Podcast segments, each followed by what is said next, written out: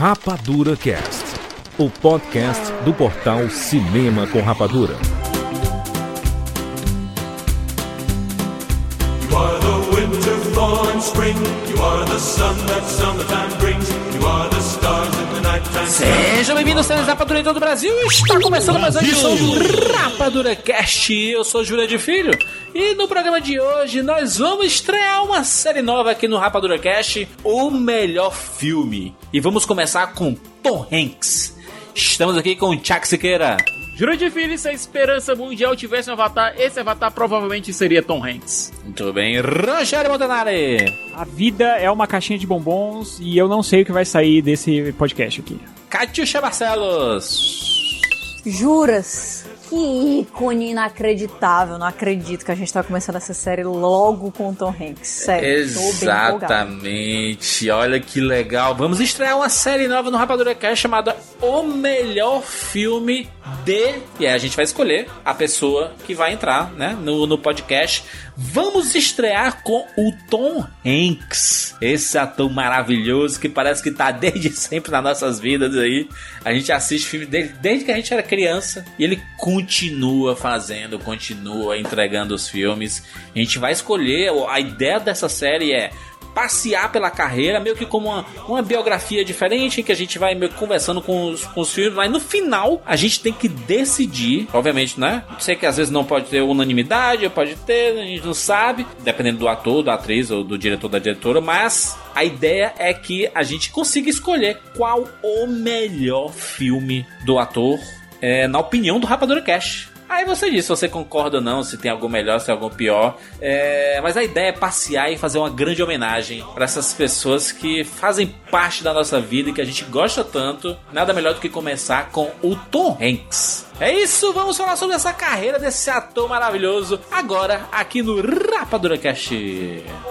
Eu sou Lívia Lopes, de Fortaleza, e bem-vindo ao mundo espetacular do cinema. I make him an offer again. I'm a cop, you idiot. James Bond. Life was life. You can't handle the truth. Johnny. I'll be back. And the Oscar goes to Rapadura Cast.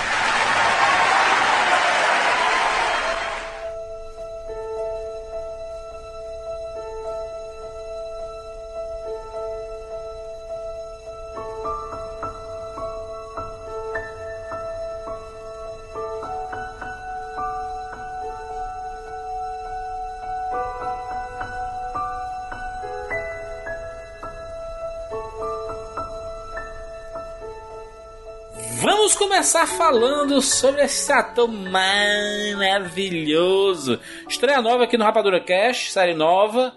Vamos começar com, com tudo, né? O Tom Hanks, ele é esse ator querido por todo mundo. Não tem uma pessoa que fala assim, ah, eu detesto o Tom Hanks. Existe essa pessoa? Deve existir, né? Sempre tem esses pulha, né? Olha, sempre tem alguém que odeia alguém, mas eu acho que a proporção de pessoas que odeiam o Tom Hanks deve ser bem pequena. O Zazu do Rei Leão, ele fala isso sobre o Scar, né? Sempre tem um na família, assim. O negócio do Tom Hanks é que ele parece ser uma pessoa genuinamente boa. Em todos os aspectos. É, isso é, isso é relativamente raro, porque você vê sempre a, a pessoa tendo uma persona pública, mas que sempre vaza alguma coisa sobre ela ser escrota na vida privada. Por menor que seja, mas vaza alguma coisa. No caso do Tom Hanks, nunca vazou nada. Cara, só vaza história de que ele é melhor ainda do que a gente esperava. É Exatamente. impressionante. Tipo assim, a gente começa a gostar de uma outra pessoa em um outro momento, aí essa outra pessoa pega e diz assim: Caracas, lembra quando vocês achavam que o Tom Hanks era massa? Ele é muito mais massa que isso. Aí você fica, não é possível, rapaz. Ele é um cristal de Hollywood. Cristal de perfeição. Exatamente. Todos os discursos dele são maravilhosos. Todas, todas as vezes que ele ganhou o Oscar, também ele deu discursos absurdos. Toda vez que ele ganhou premiação, ele deu discursos maravilhosos também. Aquele prêmio que ele ganhou no Globo de Ouro da carreira Nossa, dele, foi lindo, que ele cara. tava gripadaço, cheio de remédio, e ele pediu desculpas pra galera porque tá gripado, tá entupido de remédio e tal, mas saíram coisas tão bonitas ali que você notava que o cara tava com o nariz entupido, Nossa, sabe? foi muito. Foi o ponto mais emocionante da noite, cara. Foi o discurso do Tom Hanks. Caraca, olha isso. Faz tanto tempo que a gente conhece esse cara. Ele foi um dos primeiros nomes, né, a ser confirmado com o coronavírus, né, com o Covid-19. É, muita gente, inclusive, ele se viu como exemplo, com, o Tom Hanks é tão grande, que ele se viu assim, gente, esse vírus, ele tá pegando em todo mundo. Tom Hanks foi, ele serviu de exemplo pra humanidade no, no começo da, da pandemia. A humanidade. Mas foi, foi. O- tudo que o Tom Hanks faz reverbera no mundo inteiro. O Tom Hanks pegou, eu posso pegar. E outra coisa, É isso. ele ficou fazendo nas redes sociais dele um, um- como se fosse um diário da doença, explicando como é que tava é, a evolução dos sintomas. Depois que ele ficou recuperado, ele tava na Austrália filmando com o Baz Luhrmann um filme lá sobre o, o Elvis, Elvis Presley. Presley. Ele voltou para os Estados Unidos, já recuperado, né? Qual foi- o que, é que ele foi fazer? Foi doar plasma com anticorpos pra ajudar as pessoas com aquele experimento A fazerem a fazendo de- vacina. Cara, Isso. na É moral, foda. na moral, se a gente tiver uma vacina que surge do sangue do Tom Hanks, Hanksine. Não vai ser vacina, não vai ser uma Hanksine. Mas o que é que estão fazendo? Estão usando esse plasma do sangue das pessoas que foram curadas com anticorpos pra passar para as pessoas que estão em recuperação pra fortalecer o sistema imunológico delas, pra Exato. que o organismo delas possam combater a Reagir, Covid-19. sim. Isso. Uhum. Sabe? Tem uma pessoa aí que vai receber o plasma do Tom Hanks. cara, é emocionante. É emocionante que tem uma pessoa boa assim, sabe? Tu é doido, Rogério, sério mesmo. Porque toda vez que eu penso no Tom Hanks, eu penso como eu fiz nada na minha vida e como eu sou uma pessoa terrível. Ele soube que tinha uma, uma menina que tava sendo, é, chamada Corona, que tava sendo zoada por ter esse nome e tal. Ele mandou uma máquina de escrever chamada Corona pra ela. Não tinha um- um- uns memes do Tom Hanks que ele chega nos lugares, a galera que tá bêbada, assim, ele tira foto com o povo? Não tinha um negócio desse? Que ele chegava nas Ele é festas e tudo, e aleatoriamente o Tom Hanks. Não, é quando ele, ele tá num bar com a galera, né, e tal, e vê alguém bodado, o que que ele faz? Ele chega lá, pega a pessoa- o celular da pessoa bodada, tira uma foto, uma selfie e deixa lá. É, e a pessoa no dia seguinte vai ver, caraca, o Tom Hanks. Vamos lá, olha só, nós temos aqui uma, uma lista de vários filmes do Tom Hanks. Tom Hanks começou a carreira ali no comecinho dos anos 80 e desde então é uma figurinha frequente, praticamente todos os anos. A gente, ou né, um ano sim, um ano não, a gente acaba se deparando com um filme novo no Tom Hanks, inclusive recentemente, né? Ele fez muitos filmes recentes aí. É um rosto muito familiar, o que mostra que vai ser muito difícil a gente escolher o melhor filme dele. A gente tem que escolher o melhor. Vamos, vamos ver Vamos passar é aqui. É, vamos passar e ver aqui. Vamos lá pro começo.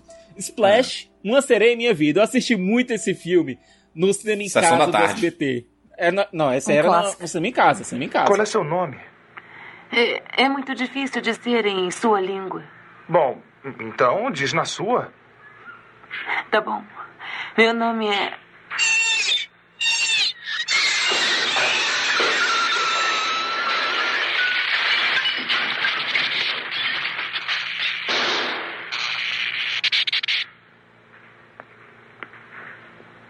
É, que prejuízo, hein?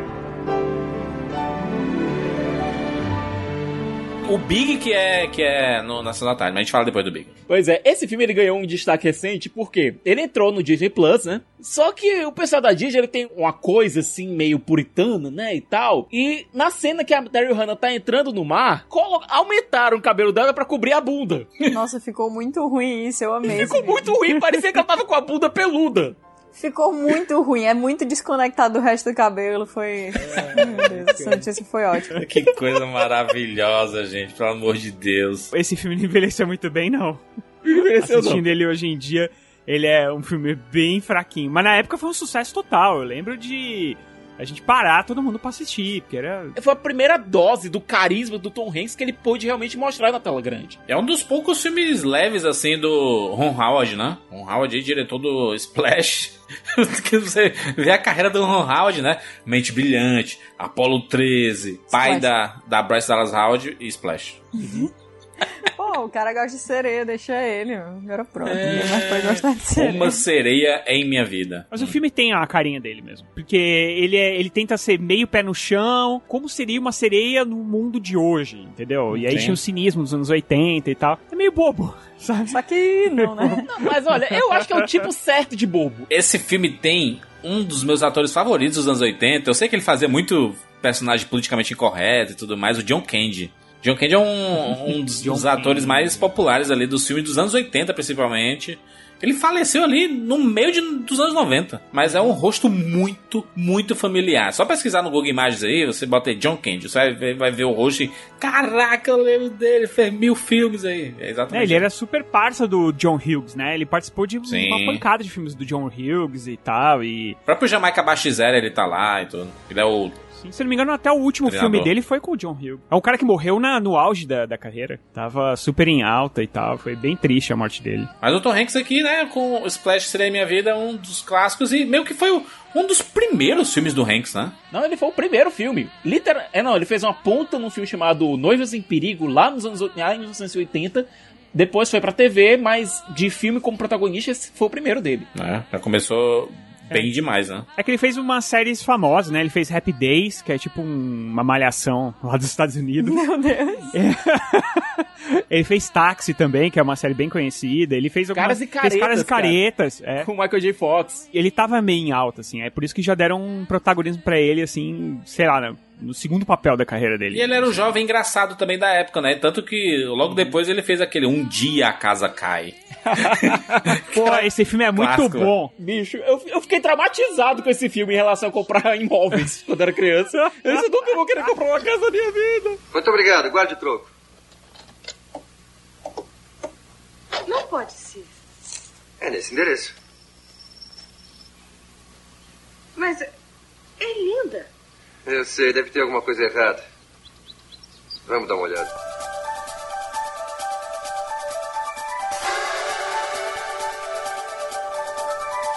I feel your every breath. I hear the words A casa cai. O bom, o bom é o, no- o nome em inglês, né? É o The Money Pit. Então, cara, a melhor coisa são as traduções. As traduções desses nomes. Não, mas essa tradução é perfeita. Money Pit é basicamente um poço de dinheiro.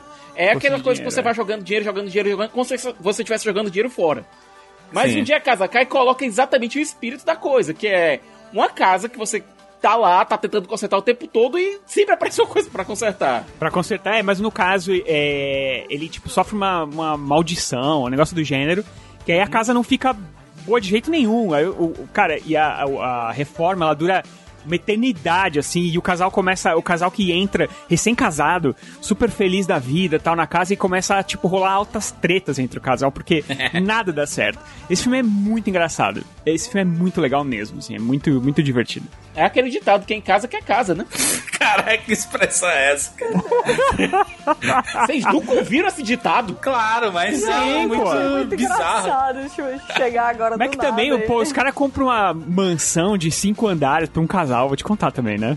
É porque tava super barata e aí tudo que é super barato tem um motivo, né? Tem um motivo, Tem um motivo pra exatamente. ser super barato. O- no How I Met Your Mother tem, um- tem um negócio desse que o, o, o- a Lily e o Marshall eles acabam comprando um, um apartamento que é, que é torto. e o apartamento é torto assim, qualquer coisa você bota no chão. Torto e do lado da estação de tratamento de água da cidade. Exato. Mas um dos clássicos, eu acho que esse filme é aquele que colocou o Tom Hanks como o ator daquela geração e que continua sendo um dos atores de várias gerações. É Quero Ser Grande. O que acha desse brinquedo? O jogo de hóquei sobre o gelo? É. Eu adoro. Só que. Só o quê? ah, só que as peças não se mexem. Como assim? Olha, no jogo antigo você mexia as peças pra cima, pra baixo, no campo de gelo, agora elas só ficam girando. Era muito mais legal do outro jeito, sabia? Por que, que eles mudaram, hein? Eu não sei. Eu gosto dos caças estelares porque você pode ficar trocando as peças. Mas eu não gosto dos galácticos porque só tem um robô e não vem com outro veículo espacial. E Entendo. também não podemos colocar na água. Agora aquele outro.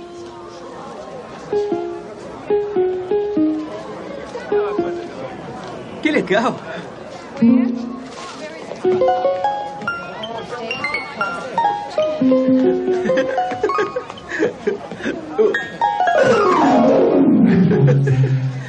Muito bom. Vamos indo então, né?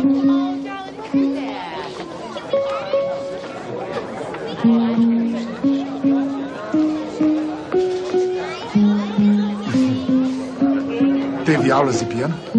Três anos. Eu também. Todo dia, depois da escola.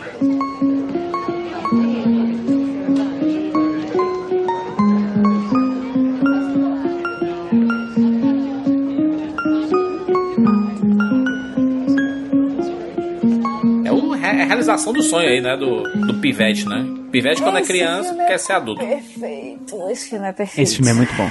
Meu Deus, é, eu não sei nem o que dizer sobre ele. Ele é tão emocionante, é realmente é um sonho que a gente tem quando a gente é criança, né? Ser grande. Eu acho que é, é um filme que foi sensacional pra crianças, né? Vendo ele crescer, sendo criança, mas também muito bom pra adultos que viram ali o quanto eles também perderam muito a criança interior deles depois de adultos. Que filme irado, que ira... Não, não sei. Se eu encontrar um, um teclado no chão algum dia da minha vida, Pô, vai ser sonho, né? Tinha na Toys R Us, né? Na falecida Toys R Us. Agora, é engraçado você olha pro pôster do filme, você só vê o- o- aquele sorriso do Tom Hanks, assim, meio de crianção mesmo. E o pôster não te diz nada, mas ele meio que te convida a querer assistir o filme. E nisso, quando você é, realmente assiste o filme, você entra na história do Josh, você vê a situação que ele se mete. Zoltar, cara, virou, virou uma figura icônica dos anos 80. É, ela, ela- esse filme é dirigido pela Penny Marshall, que também é muito conhecida por ser a primeira mulher a dirigir um filme que passou de 100 milhões de, de dólares de bilheteria. Ela era uma, uma amiga próxima do, do Tom Hanks, faleceu em, em 2018. Ela fez vários filmes, fez Tempo de Despertar, fez uma equipe muito especial. Um Anjo em Minha Vida. Ela fez esses filmes assim que são bem pontuais. É uma lembrança muito boa, cara. Eu quero ser grande. É um, é um negócio fantástico. Tanto que a gente fala ali do De Repente 30, né? Como sendo um sucessor espiritual do, do Quero Ser Grande, porque a gente vê a, menininha virando a Jennifer Garner adulta e é a- o mesmo espírito, né? A mesma brincadeira, enquanto o Tom Hanks lá é na, na loja de brinquedos, da, de, de repente 30 dançando Michael Jackson, né? O thriller e tudo. É, a gente teve vários filmes que tentaram colocar esse relâmpago na garrafa de novo. Com graus de diferente sucesso. De repente 30, Shazam, todos giram em, em torno dessa fantasia de que quando você é adulto, a vida é melhor. Que É. toda criança tem, imagina e não é. A mensagem é a mesma em todos os filmes, né? Impressionante como muda tudo, menos a mensagem final ela é a mesma em todos eles. Sempre a mesma, né? Que você tem que viver a sua vida, cara. Não adianta você querer pular etapas, né? Eu tô muito feliz, ó, mano. Eu tô muito feliz. É porque é foda, os filmes os filmes do Tom Hanks, eles trazem essa felicidade, ó, mano. É, é A impressionante, gente fala assim. dos filmes com um sorriso, né? Sim. Basta você ver os posters, todos, todos, todos os posters que tem, até aqueles que são desenhadinhos e tal lá atrás, lindos. Uma pessoa que você quer ser amigo, que você quer cuidar ao mesmo tempo, sabe? Caraca. Até os filmes do Tom Hanks, até os filmes ruins dele, você quer assistir porque tem a cara dele lá. Exatamente. Uma coisa que chama muita atenção aqui é a atuação do Tom Hanks. Inclusive, a primeira indicação dele é o Oscar, de melhor ator já. Cara super jovem e já teve a sua primeira indicação para pro Oscar de melhor ator. E ah, a, a atuação dele aqui é sensacional mesmo, né? Porque é difícil você conseguir incorporar o, o espírito infantil sem parecer uma caricatura. E o Tom Hanks ele consegue realmente atuar como uma criança num corpo de um adulto sem parecer algo exagerado, algo forçado. É natural pra ele. É, a cena que ele tá lá falando sobre o- os brinquedos lá e a ideia de fazer um prédio que se transforma em um robô, ele diz, por que não coloca um inseto? Sabe? É o tipo de ideia espontânea que, parecia, que realmente parecia surgir de uma criança. Algo natural. E Sicas, a atuação dele é tão fantástica que naquela cena que ele, que ele vai sair com a moça lá, que a moça se apaixona por ele, você sente uma estranheza, assim, bizarra, você fica meio. Não, ele é uma criança, tá ligado? Não, cara, são dois É, adultos e tal, fica- mas. E você fica, tipo, olhando a, a menina e dizendo assim, cara, que cebosa, cara. Como é que ela tem coragem de fazer isso? Putz, mas ela tem como saber, né? Mas a carinha dele, a inocência. Ah, meu Deus, esse filme é demais, cara. Que vontade de rever. Agora, tem um filme do Tom Hanks que eu não vejo há muitos anos. Muitos anos mesmo. Acho que a última vez que eu vi foi lá ainda nos anos 90. Que é Joe contra o Vulcão, dele com a Meg Ryan. A gente pode colocar aqui o Tom Hanks e a Meg Ryan. Eles são meio que dois grandes bastiões dos anos 80 e 90. É, inclusive um que eu tenho que dar destaque aqui, porque é um dos meus preferidos da vida, que é Sleepless in Seattle. Sintonia de amor. Sintonia de amor. Esse filme é demais, é demais, é uma delícia, é muito. Assim, filmes que dão quentinho no coração. E você vê que a química dos dois é, realmente é muito intensa. A Nora Ephron, ela tinha isso, né? De fazer esses filmes que as pessoas se apaixonavam demais por eles, né? Sim, ela inclusive fez né, vários outros que, que a gente lembra, inclusive o próprio You've Got Mail, né? Mensagem pra você. Foi uma época muito boa, mas Sleepless in Seattle, pra mim, é, é um dos filmes mais icônicos, assim, na minha vida, em termos de romance, porque ele é maravilhoso. É você. Sou eu. Eu vi você na rua. Você é Anne? Sou. Você é Anne? Ele deve ser seu, não é? Eu sou Jonah. Este é o meu pai. O nome dele é Sam. Oi, Jonah. Sam.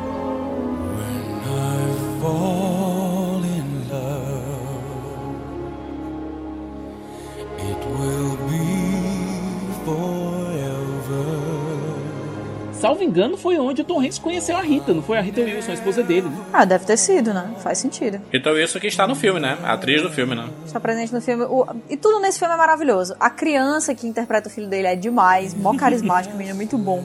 A história é muito boa, a maneira como a história se desenvolve é muito boa. A química dele e da Meg Ryan é maravilhosa e a gente não tem interações, né, entre eles dois. Não, ele tem, eles têm uns dois minutos de tela. É muito pouco que eles, se- que eles estão juntos assim. Então, eles se encontram, eles se cruzam ali, né, de vez em quando e tal, mas é muito incrível. Esse filme é maravilhoso e até hoje eu, eu sonho em ver várias coisas tipo Sleepless in Seattle, tipo o Empire State Building com um coraçãozinho, coisas assim que. imagens que se tornaram realmente grandes símbolos por causa desse filme. Agora, se você parar pra pensar, novamente é um filme que tem uma, uma ideia muito criança. Um menino tentando encontrar uma namorada pro pai viúvo é algo que realmente podia sair da cabeça de uma criança. Então você tem nessa, nessa primeira perna da carreira do Tom Hanks sempre um pé no imaginário infantil. Sempre alguma coisa da inocência. Parece que desprovido de uma malícia maior, sabe? É, eu gosto dessa primeira etapa da carreira do Tom Hanks, que ela brinca muito justamente com o olhar inocente que ele tem. É, acho que marcou isso. Marcou o fato das pessoas olharem pra ele e pensarem: é, é muito difícil essa pessoa não ter um coração bom, um coração puro. Ele é a cara desse sentimento em Hollywood. Nesse período aí ele fez vários filmes, né? Porque ele se tornou um dos nomes mais conhecidos, né? De, de Hollywood, ali no, principalmente no final dos anos 80 e começo dos anos 90. E aí ele começou a aparecer em vários filmes, né? Tipo aquele SOS, né? Meus vizinhos são um terror. Aquele outro lado de cachorro, né? Que todo. Se você era famoso, você tinha que fazer um filme com um cachorro, né? uma dupla, uma dupla quase perfeita. Uma dupla quase perfeita. É muito legal esse filme. Muito legal. Ele é, ele é o irmãozinho do, do K9. K9. Irmãozinho do K9. Porque, e aí eu, tipo, eu tinha medo de assistir porque um dos filmes o cachorro morre e o outro não. E eu sempre tinha medo de, de quando começava o filme, eu ficava pensando, é esse que, é esse que ele morre ou não, sabe? Quando eu assisti o filme?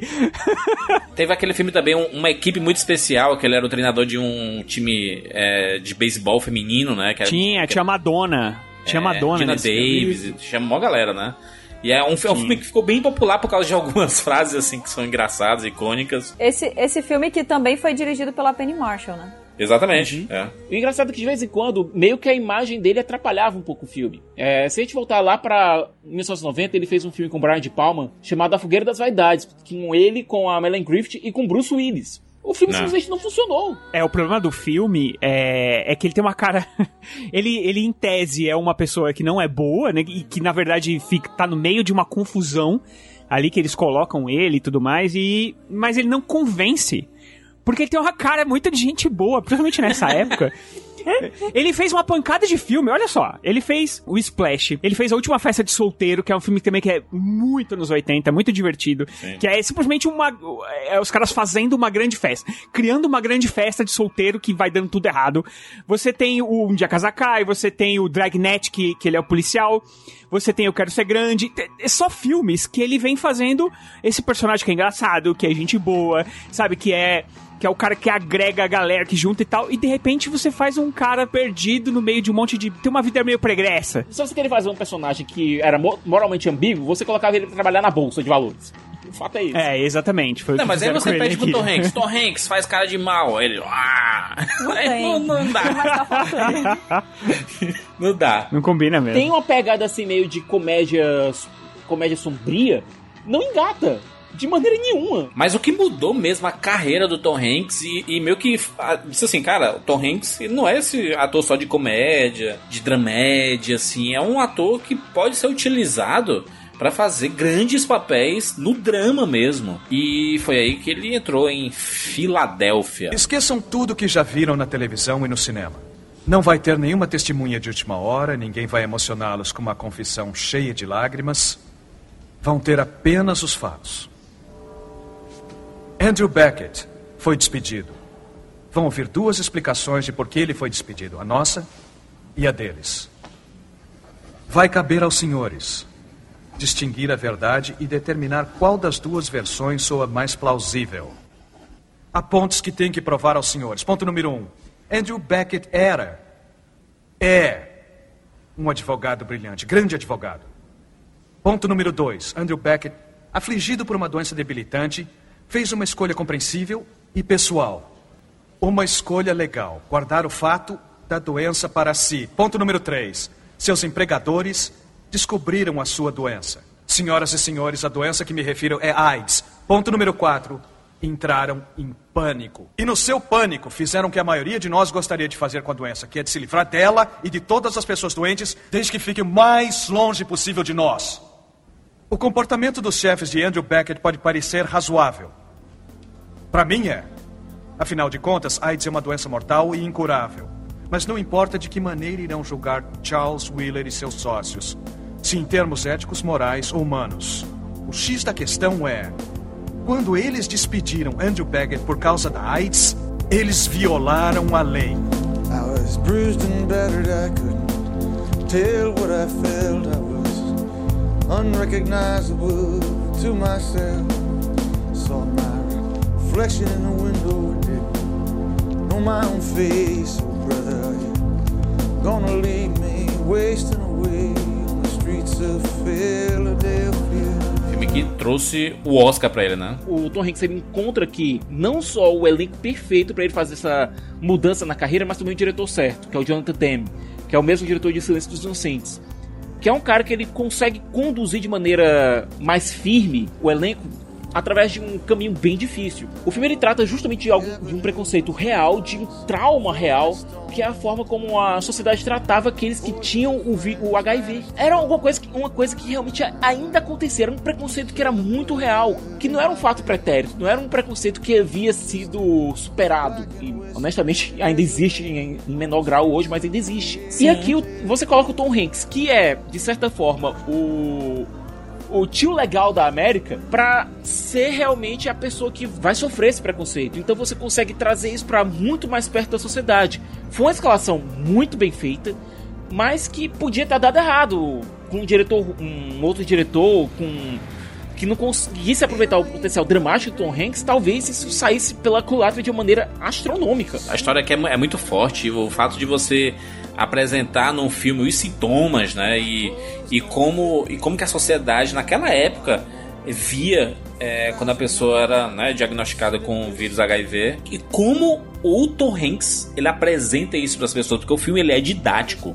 Ele não é um filme cabeçudo né que ele seleciona o público. Não ele é um filme bem didático para mostrar o que as pessoas que estavam é, diagnosticadas passavam, porque ele né, faz um advogado que é demitido e ele acaba tendo que contratar um outro advogado para processar a empresa dele. O outro advogado é o Denzel Washington e ele faz um advogado preconceituoso, homofóbico. Tem um monte de histórias dentro do filme, né? A gente recentemente falou sobre esse filme aqui. É até difícil, né? A gente, a gente comentar sobre, sobre esse tema sem se emocionar, principalmente lembrando do filme. É um filme muito forte. E eu acho que o casting faz uma diferença tão, tão grande em uma história que é, que é tão coração assim, sabe? Que é tão, exatamente como o Juras disse, que é tão didática, tão importante. Se você erra ali no casting, cara, você invalida muito da mensagem do filme em si. E a, o discurso do Tom Hanks, quando ele recebeu o Oscar por Filadélfia, foi um dos grandes discursos do cinema e continua sendo um dos mais relevantes, assim. E é o que se espera quando um ator que faz um papel de um personagem tão importante e de uma história tão importante, a mensagem que ele que ele traz ao ganhar esse prêmio, ela é tão importante quanto. É, porque é uma forma de você reverberar mais ainda, né? Porque quando o filme quando um, alguém que tá num filme é premiado, o filme ele ganha um holofote maior ainda, né? É, com, com esse discurso ele trouxe mais importância e muitas pessoas foram atrás de Filadélfia, que é um filme espetacular. Tom Hanks mostrando uma faceta é, que a gente é, não tinha visto do ator ainda, né? Eu acho que o, um dos pontos mais fortes do Tom Hanks é justamente que ele não é aquele ator que você é, liga necessariamente a um gênero específico de filme. Você liga ele a um carisma quase infinito, mas assim, a gente já teve raiva, medo, carinho, é, nostalgia, felicidade, tristeza, todo, tipo, são, é uma gama tão grande de sentimentos que tá ligado a, a, aos papéis que esse cara fez, que não tinha como, a partir daqui, depois dele mostrar que, que tinha realmente todo esse, esse range de atuação, não tinha como a carreira dele não decolar, né? E foi aqui que tudo mudou, que perceberam que ele conseguia, ele conseguia não, né? Que ele fazia com primazia qualquer tipo de papel. E inclusive é a segunda indicação dele pro Oscar e já ganha o prêmio. And the Oscar goes to Tom Hanks in Philadelphia.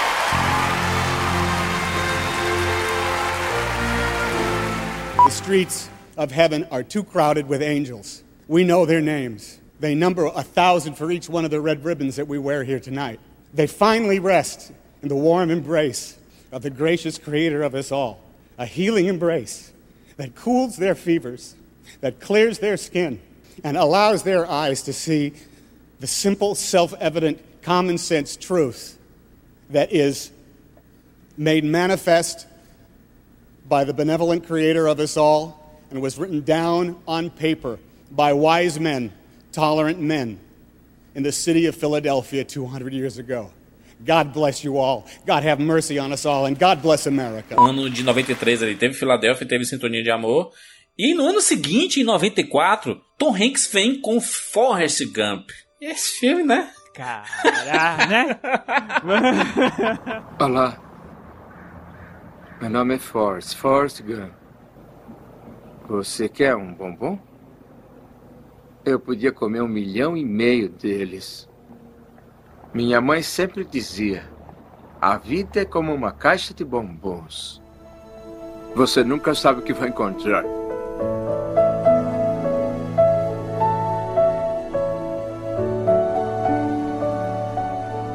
É um negócio fora do comum, assim. Eu acho que tudo, porque eu acho que a direção é sensacional do Robert Zemeckis. É, os efeitos especiais são extremamente incríveis pra época. É, eu lembro de a gente falar, como assim? Ele não tem perna? E tinha, e eu lembro que mostrou, é, tinha, mostrava o making off no Fantástico pra gente ver como é que fazia a história da, das pernas. É, e, mas eu acho que a história é incrível, né? É um passeio pela América, pelos Estados Unidos, é toda a história americana, de um jeito leve, é, de um jeito inocente. E a atuação do Tom Hanks é um negócio assim. É, cara, eu não consigo ver esse filme sendo feito por nenhuma outra pessoa. Qualquer Não, é pessoa ia transformar esse filme num pastiche, assim, numa bobeira, sabe? Num, num filme do Mr. Bean, assim. E aqui é, é outra, outra vibe. Esse filme tem tanto quote bom, né? Tipo, você pega várias citações desse filme que são grandes, grandes lições de vida. Eu acho que Forrest Gump é um dos, dos principais filmes que eu consigo pensar que são capazes de mudar completamente a vida de alguém.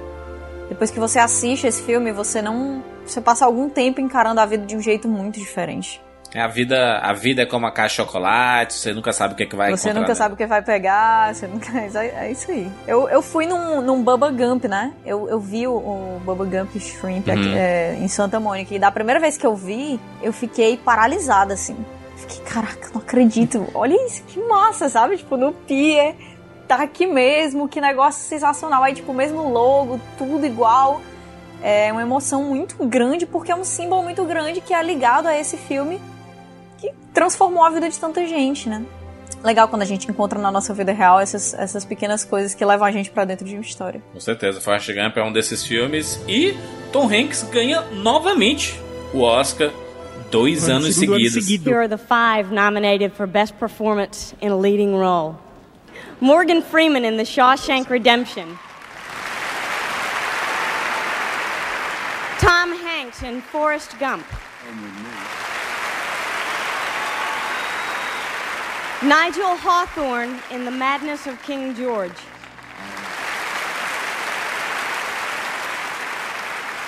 Paul Newman in Nobody's Fool.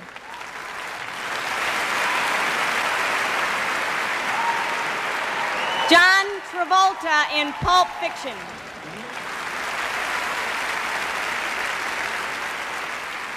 And the Oscar goes to Tom Hanks in Forrest Gump.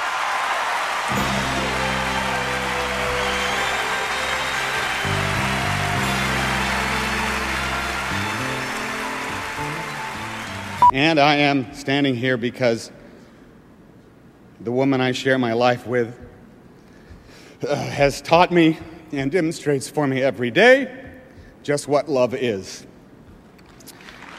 I.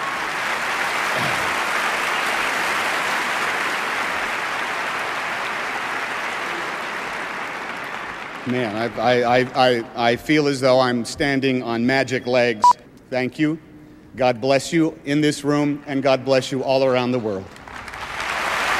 Se não dessem, né, isso aí, eu vou dizer. Não, De 93 a 95 é uma época do Tom Hanks que eu acho que é uma época de ouro pra qualquer ator. Que olha, de 93 a 95 foi uma época que o Tom Hanks, meu Deus, eu acho que qualquer ator sonha em ter os filmes que ele fez durante esse período aqui, durante a carreira inteira. Porque olha, você tem 93 Sintonia de Amor, Filadélfia, 94 você tem Forrest Gump, e 95 vamos passar logo com o Apollo 13 do Desastre ao Triunfo. Houston, temos um problema. Temos uma queda de energia. Temos um grande descontrole, Qual é o Houston. problema no computador? Ele desligou. Há outro alarme principal, Houston. Vou checar no quadro. Não dá pra fechar a válvula. Talvez no quadro o C. computador reiniciou. Reconfigurando o sistema de controle. Nós temos uma Não queda. faz sentido o modo como tudo está piscando. Temos alertas múltiplos e avisos, Houston. Temos que zerar e reiniciar. Certo, vou pro manual.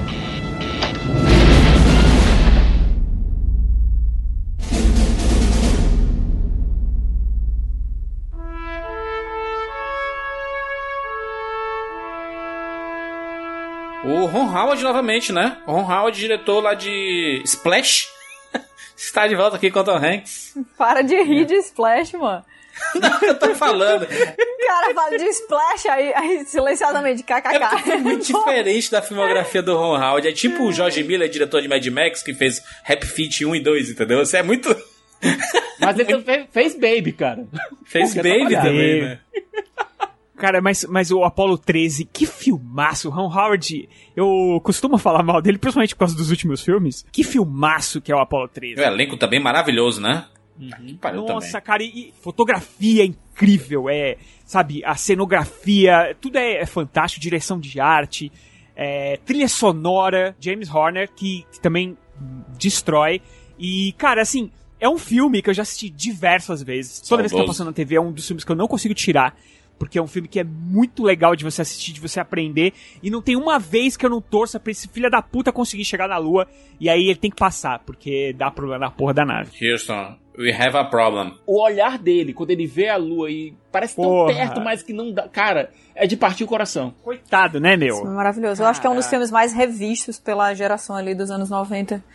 Porque passava, brother, direto. Passava mesmo. E eu assistia todas as vezes. Direto. Independence Day, Apollo 13. Meu Deus. A trilha sonora ali também é, é- é maravilhosa e 95 foi um ano muito fantástico pro James Horner, porque ele fez o Apollo 13 e fez Coração Valente, né? A trilha sonora Coração Valente também do James Horner, que é espetacular.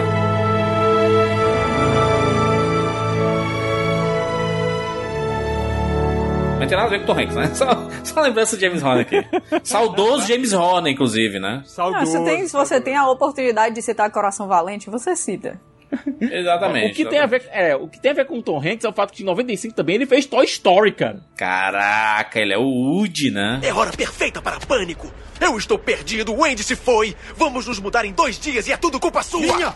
Culpa minha? Se você não tivesse me empurrado pela janela em primeiro Ah, lugar. é! E você, com sua nave espacial de papelão barato, tirou tudo o que era importante para mim. Não me fale importância, porque é por sua causa que a segurança da galáxia inteira está em risco. O quê? Do que, que você está falando? Neste momento, nos limites da galáxia, o Imperador Zurg está construindo secretamente uma arma com capacidade destrutiva para arrasar um planeta inteiro. E apenas eu obtive informações que revelam o único ponto fraco da arma. E você, meu amigo, é o responsável pelo meu atraso para o encontro com o Comando Estelar. Você é um brinquedo! Você não é o verdadeiro Buzz Lightyear, é só um boneco com movimento! Você é o brinquedo de uma criança! Nosso É o Woody, cowboy cara. favorito aí. É, e, no caso, no caso do Woody, não é só uma dublagem, né? A, a animação é baseada no Tom Hanks, né? E então tem, é, ele grava primeiro, depois eles fazem a animação, então é um projeto Tom Hanks mesmo, né? Tom Hanks e Tim Allen, não é? Sim, o Tim Allen faz o Buzz. Lightyear. Tim Allen que é o Buzz e tal. É. E Toy Story 1, né? Convenhamos.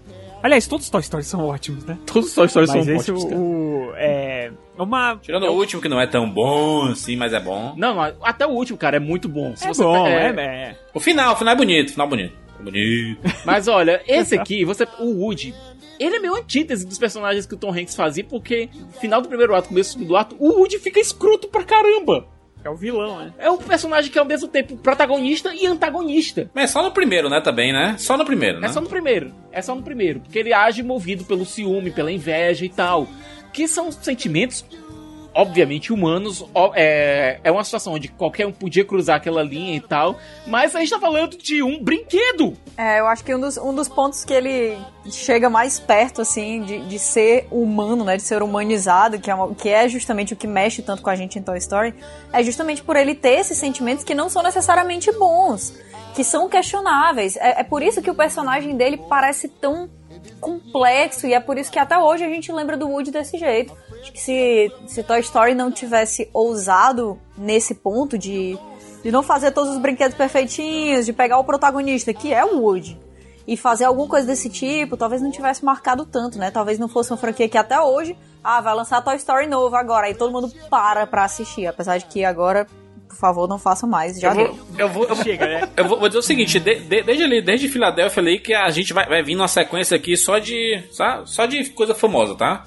Então não tem nada que vai passar despercebido aqui. É, não dá pra pular nenhum filme aqui. Começando com a primeira experiência do Tom Hanks como diretor, e ah, ele atua também no filme, que é The Wonders, O Sonho Não Acabou.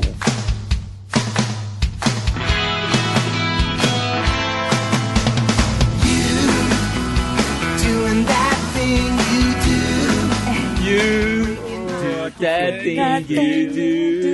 É o filme da, é da boa. banda de uma música só, né? É, o problema é que a banda não era permitido tocar qualquer coisa senão isso. Mas tem muita gente que so- sofreu com isso e, e pagou a duras penas esse- essa parada de, de você ter uma música muito popular e você querendo tocar outras músicas e a mídia, a imprensa e o público não deixando. É, eu lembro, que Los Hermanos passou isso com Ana Eu Júlia, tinha né? certeza que tu ia falar, eu tinha certeza. Demorou? Eu sabia. Não, porque nem sempre. Mas é, que, ah, mas é que eu acho que é um caso extremo, né? Realmente é, um- é uma banda que fez muito sucesso com essa música, depois desapareceu. Para os fãs de coração como eu, é, sempre existiu, lançou discos muito melhores inclusive, que o primeiro. Mas, e aí eles ficaram meio que de mal daquela música. Né, Eles tiraram do repertório deles de tão ódio que É, eles mas- ficaram desse negócio. Mas hoje em dia eles já voltaram a tocar Voltaram. de boa. já Né, a banda acabou, né? Ana A banda acabou e voltaram a tocar. Inclusive, um, um parêntese meio triste, né? Que o, o compositor dessa música, o Adam Schlesinger, que acho que é assim que fala o nome dele, ele faleceu recentemente, em abril agora de 2020. Muito Muito triste. aí. triste. Outra banda que só tem uma música, aquela P.O. Box, Papo de Jacaré. Vou te bater uma real. Vou dizer que são. Tá, nunca mais, né? Juras, dentro da podosfera brasileira, tu é a única pessoa que ainda lembra da existência dessa banda. Caraca, mano, é um clássico, mano. Todo mundo conhece P.O. Box aí, mano. É um clássico. Todo mundo conhece, porque passava em todos os programas da TV, né? É, é tipo, é tipo Bomba do Braga Boys, lembra? Bomba, Bomba, para cá. Braga Boy só tem essa música também, né? Só tem essa essa música. inclusive, é uma versão, viu? Siqueira, tu, tu lembra daquela banda Os Virguloides, que tinha bagulho no bumba? Eu acho que o bagulho de quem de pé. Eu acho que o bagulho de quem de pé. Eu ia falar, é isso que eu ia falar agora. eu Meu não lembrava o nome da Deus banda. céu. Bagulho no Eu busão. não lembro disso, não. João colocou tudo aí, mas é só, só isso aí, ó. É, The Ondas fala exatamente disso. É, são, são bandas que, na verdade, uma banda, né, que tem uma música muito popular e eles tocam e são um fenômeno e tudo mais. Tem que tocar, tipo assim, vamos, show do The Ondas! Aí tem que tocar cinco vezes a mesma música. É, e o negócio, mas o negócio deles é, como sempre, nesses filmes de banda que estão começando e tal, é o ego, né? Sim. Mas olha, é, é realmente um projeto entre aspas familiar, porque ele botou também a Rita Wilson, ele tá no, no filme também fazendo o empresário da banda, que acaba se tornando um dos antagonistas do filme. É, novamente o Tom Hanks fazendo um papel meio escroto, né? É o filme dele. E olha, é, aqui foi a primeira vez que o papel escroto do Tom Hanks realmente funcionou, porque tem um determinado momento que você quer estrangular o Mr. White. O, o importante é que em 98 nós temos dois filmes totalmente comple completamente diferentes. Mas um muito bonitinho e outro um dos clássicos do cinema. Aliás, pode dizer que os dois são clássicos. O primeiro deles, Mensagem para você. Não chore, vendedora. Não chore. Queria que fosse você. Eu queria tanto que fosse você. Someday I wish on a star and wake up where the clouds are far behind. Ele e Meg Ryan novamente. Trilha sonora maravilhosa, uma história muito bonita. Muito lindo. o- Ah, é a o internet, nascimento né? da narrativa sobre o web namoro, né? É, nossa, como na época e-mail era um negócio assim, nossa, que incrível, e-mail. Então, mas presta atenção, e-mail teve, teve uma queda grande, depois renasceu, pô. Hoje em dia existe paquera por e-mail, eu acredito. Esse filme é um case de merchandising gigantesco. Por quê? O que esse filme fez pra AWOL, pra American Online? Nossa, foi uma propaganda imensa. Porque os protagonistas eles se comunicam através de. Claro. É um merchan. Siqueira, quem é que não quer achar seu Meg Ryan ou seu Tom Hanks? É isso. Começa aí a pergunta, tá? Se você tem Uhum. que acessar a American Online pra isso, você vai lá e acessa, meu amigo. É o Isso aí não interessa. NY152 e a Shop Girl. E eu- depois o pessoal especulando, eles brincando, né? O que é que o 152 significa? Ele tem 152 verrugas na cara. É, são 152 acusações de assédio que ele tem. Ele começou falando sobre a questão das grandes livrarias predatórias acabando com as livrarias pequenas. E hoje em dia você tem a Amazon engolindo até mesmo as livrarias gigantescas. É, ele começou falando sobre a questão do e-mail como algo novo, como uma forma de comunicação nova.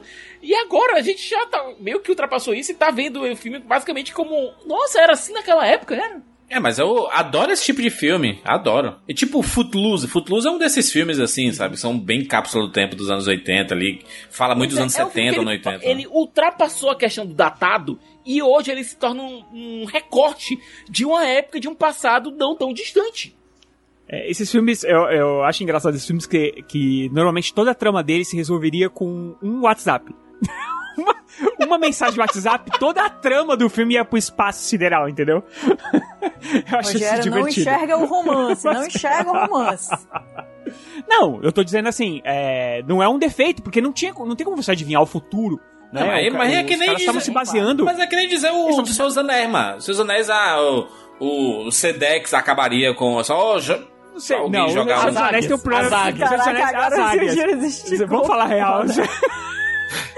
Tem um. Coloca, coloca o anel e, um, e uma das águias num pacote do, do Sedex. Pronto. E ele Um joga drone, dentro um do, drone. do e pronto. Acabou, Não, gente. é tipo, não, mas a águia, não- a águia não pode levar o anel. Três livros em cinco minutos.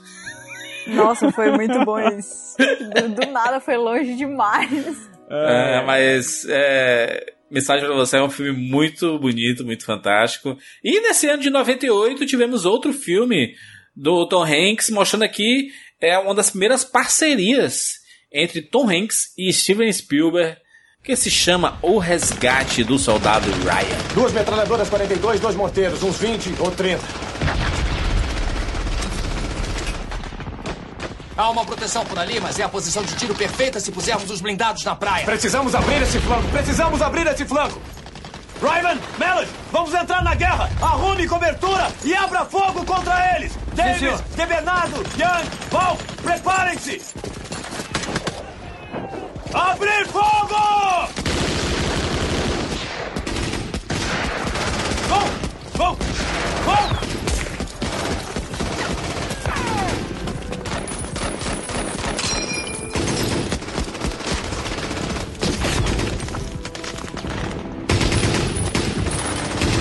Droga de pelotão de fuzilamento.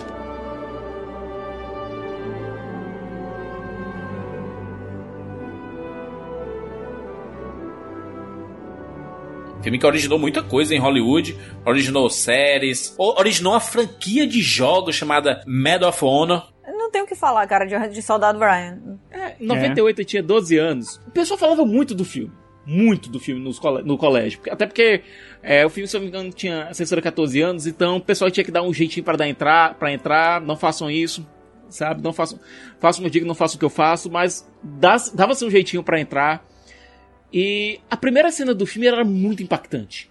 Não, eu tô falando das bookends, das cenas de início do prólogo e do epílogo do filme. Tô falando realmente da primeira cena, com o desembarque do dia D. O desembarque da. Porque- É, sim. Eu, aliás, até. A primeira cena é desse filme já é melhor hoje. do que 90% do que sai hoje em dia, cara. 99. Porque é aquela coisa, ninguém tinha ousado fazer retra- um retrato do dia D de uma maneira tão forte e tão pessoal e tão quase em primeira pessoa. Ah, o que o, o que o Spielberg faz é te colocar exatamente dentro da batalha. Ele te põe com a câmera com, com um splash de sangue na, na, na lente, com, sabe?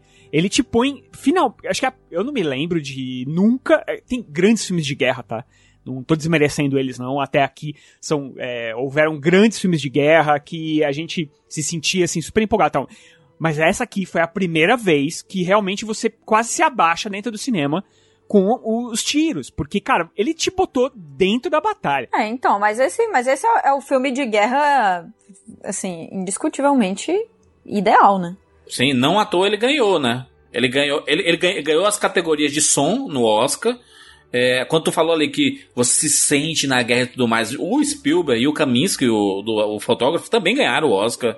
É, desse, esse, esse filme é espetáculo, esculacho. No, no final dos anos 90 ali, os cinemas não tinham a capacidade que eles têm hoje. E o som já era surreal, que você me- ouvia as balas passando meio que no seu ouvido, quase. Passava. E aí, meu Deus do céu, caralho. Tu falou do Oscar, me veio aqui toda a raiva que eu senti quando esse filme perdeu o Oscar de melhor filme. É, perdeu pra Shakespeare apaixonado. Né? desgraçada, né, cara? Harvey Weinstein, né? Harvey Weinstein aí. Apaixonado. Harvey Weinstein pagando todos os crimes que ele cometeu nessa vida e tá. esse- isso daí tá junto, tá? Isso, essas esse, coisas. É, cara, sério, foi demais É, isso aí. esse É aí. que até que ponto chegaram as festas do Harvey Weinstein, cara, pra Shakespeare Pois é. Quem é que lembra desse filme, cara? Tirou duas alegrias nossas, que é melhor filme pro, do Soldado Ryan e o da, da Fernanda Montenegro, né? Melhor atriz. Que, que triste. Tem uma frase que é atribuída ao François Truffaut que ela diz o seguinte, que não existe filme anti-guerra. Na hora que você faz um filme, é, você tá falando sobre a guerra, então você tá glorificando ela de algum modo. É, grande parte dos filmes que a gente tinha sobre a Segunda Guerra Mundial até esse ponto, eles mostravam a guerra como um triunfo, como algo a ser glorificado. É, aqui, por mais que seja um grande blockbuster, é, o Spielberg e o Tom Hanks, e a escalação do Tom Hanks no papel de um professor que é transformado em soldado, que é transformado no capitão, que é transformado nessa, nessa figura de autoridade que tem uma responsabilidade gigantesca e sofre, sim, do, dessas crises de ansiedade, de estresse traumático que ele está sofrendo lá, elas tentam ir um pouco na contramão disso. Por quê? Porque na hora que o Spielberg faz esse retrato brutal do dia D, que não é um, um retrato daquele que você coloca o sacrifício como algo nobre. Você tem pedaços de corpos voando, você tem pessoas morrendo de, de maneiras absurdas ali, é, você tem sofrimento sendo mostrado de maneira gráfica. Você tá começando a retratar a guerra como algo que não deve ser glorificado, mas sim como algo que deve ser temido. Sim, que é algo que mudou completamente a maneira como guerra é vista mundialmente. Isso, e a gente tá falando de um grande blockbuster aqui. Porque apesar de ter essa, essa aura pesada, existia sim também a questão do espetáculo. Existiam os nomes, Steven Spielberg e Tom Hanks, chamando pra bilheteria. Então você meio que forçava uma reflexão. É a maior bilheteria de, no, de 98, exceto por Armageddon, né? Que foi o primeiro lugar daquele. É, né? Aí você vê o contraste. Mas eu digo, tá? O legado desse filme é maravilhoso pra cultura pop, como eu falei antes. Filme que originou por causa dessa parceria Spielberg e Tom Hanks. Eles criaram a série Band of Brothers, que é um espetáculo. Dez anos depois saiu The Pacific, que é outro espetáculo. Ambas séries disponíveis na, na HBO. E gerou, a partir do Soldado Ryan, gerou a franquia de jogos Medal of Honor, que gerou Battlefield, Call of Duty, anos depois. Então foi muito. Esse filme gerou muita coisa. Não tem. Filmes de guerra é, mudaram totalmente a partir desse momento, né? Sim. Não tinha mais como. A história é vista de baixo, né? A história é vista da- das pessoas. Porque o foco ali é a missão pra resgatar o Ryan. Sim, é uma história sobre como as pessoas não são números, elas são pessoas. Cada uma delas tem seus sentimentos, cada uma delas tem nome, tem história, tem família, tem coisas a perder. Eu acho que isso é muda tudo realmente dentro de uma de uma coisa tão forte como a guerra, né? Que colocar, ah, a gente vai colocar, porque, porque normalmente é visto em números, né? Ah, a gente vai colocar aqui 300, 400, 5 mil soldados. 5 mil soldados são 5 mil pessoas. Com 5 mil coisas diferentes e, e histórias de vidas diferentes e não, e não podem ser contados só como, como aquele peãozinho, né? Eu acho que esse filme Que- trouxe muito essa ideia pra gente. É que época pra assistir esse filme hoje em dia, né? Sim. É? Que a gente, a gente tá no meio da. da- Continua perfeito, tá? Continua perfeito, É. irretocável, p- pode assistir tranquilamente. É, Inclusive de Impressionante, né, efeitos cara? e tudo. Impressionante. E olha, Juras, eu vou dizer aqui uma coisa: toda vez que sai uma mídia nova, que teve a evolução do VHS pro DVD, do DVD pro Blu-ray, do Blu-ray pro 4K, Resgate do Soldado Ryan é daqueles filmes que você utiliza pra ver realmente até onde a tecnologia foi, até, até onde o grau de reprodução da experiência cinematográfica chegou na sua casa. continua emocionante, continua visualmente perfeito, continua magnífico. Sabe que eu fui olhar o Oscar pra saber como que o Tom Hanks perdeu esse Oscar? Foi quem que tava é, competindo com ele? É, o- o Oscar de 99 é assim, é um show, tá, gente? Ele, ele tava concorrendo com o Ian McKellen, por Deus e Monstros, que tá... É, um monstro Porra, Deus e nesse Monstros é fantástico. Ele tá concorrendo com o Nick Note, do Temporada de Caça. Nick Note é um baita ator. É, Edward Norton, de outra história americana. Ixi, é impossível, Que pariu. Sabe quem ganhou? Ah. Roberto Benini por A Vida é Bela. O Roberto Benini fazendo o Roberto Benini. Olha, eu adoro o Roberto Benini, tá? Não, não tô Sim. desmerecendo, porque o Roberto Benini é incrível. Mas ele é o Didi. Ele é o Didi da Itália. Não importa. E ele tá fazendo ele mesmo. naquele Não filme. importa, Tipo, ele não, tá- importa. Ele conseguiu passar ou pesar da guerra, né, para uma criança é, com inocência, com com um coração gigantesco ali, o que o papel dele foi absolutamente fantástico, a vida bela. Sim, que é um filme. Não, é um filme que a gente lembra até hoje, Rogério. Diferente de ser- Shakespeare apaixonado. O, o, o, Tom, o Tom Hanks não carrega o Soldado Ryan nas costas porque é um filme gigante. O Roberto Benigni carrega o filme nas costas. Eu acho que o Edward Norton, se fosse pra escolher aqui, mas tudo Tá bem, tá bem, Mas, também o- gosto. o- mas a questão do Roberto Benini, que é o seguinte, é, tem um filme dele que, é, que eu acho um dos melhores filmes, se não o melhor filme dele, que é o Pequeno Diabo, que ele- o diabo entra dentro do, do corpo dele, sei lá, ele é o diabo, não me lembro. É um filme que é muito engraçado e é igualzinho ele faz um pai de um menino que, no campo de concentração, entendeu? Porque o Roberto Benini é aquilo. Depois você vai assistir o Pinóquio, os, os outros filmes Tem dele. três atores ele é que, que lá, fazem o entendeu? mesmo papel, que é o Roberto Benigni aí, tu falou o Didi e o Jack Chan. São Todos os filmes dele, inclusive, são todos muito parecidos, os, os, os O atores. Jack Chan nunca ganhou o Oscar, porra. Injustamente, de- deveria ter ganho um Ganhou sim um Oscar honorário. Ganhou um Oscar honorário. honorário. Ah, sim, sim. Honorário não conta. Conta, pô, com- como não? É um prêmio de carreira. Não, prêmio de é- carreira. não é do mesmo jeito. Não é, do mesmo jeito. Não é, não é, mas é, é uma lembrança. É mais importante, inclusive, porque você tem mais tempo de tela pra agradecer e. e- e- Não, porque agora nem mostra, nem mostram mais esses Oscars honorários. Fazem no bairro do governador lá e depois mostra o VT depois no- na festa. Enfim, sigamos aqui, 99, nós temos um filme que também é muito emocionante.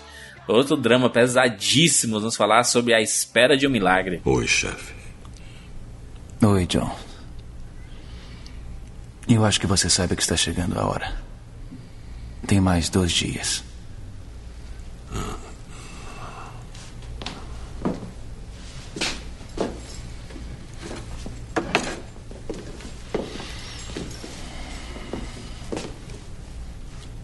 Quer comer alguma coisa especial no jantar nesse dia? Podemos preparar quase tudo. Bolo de carne é bom. Pirê de batata, molho, quiabo. Talvez um daqueles pães de milho que sua senhora faz, se ela não se importar. Bom, que tal um, um pastor, alguém para rezar com você? Eu não quero um pastor. O senhor pode rezar se quiser. Eu? Eu acho que eu posso, se precisar. John. Eu preciso te perguntar uma coisa muito importante. Eu sei o que vai dizer. Não precisa dizer. Não, eu digo. Eu digo, eu tenho que dizer. John. Me diz o que quer que eu faça. Você quer que eu te tire daqui? Que eu te deixe fugir? Para ver até onde você pode chegar? Por que faria uma coisa tão idiota assim? No dia do meu julgamento, quando eu estiver na frente de Deus e ele me perguntar por quê, por que eu matei um de seus verdadeiros milagres, o que é que eu vou dizer? Que era meu dever. É o meu dever. Diga a Deus, o Pai, que foi uma gentileza que fez. Eu sei que sofre e se preocupa. Eu sinto isso no Senhor. Mas deve parar com isso agora. Eu quero que pare com isso. Quero.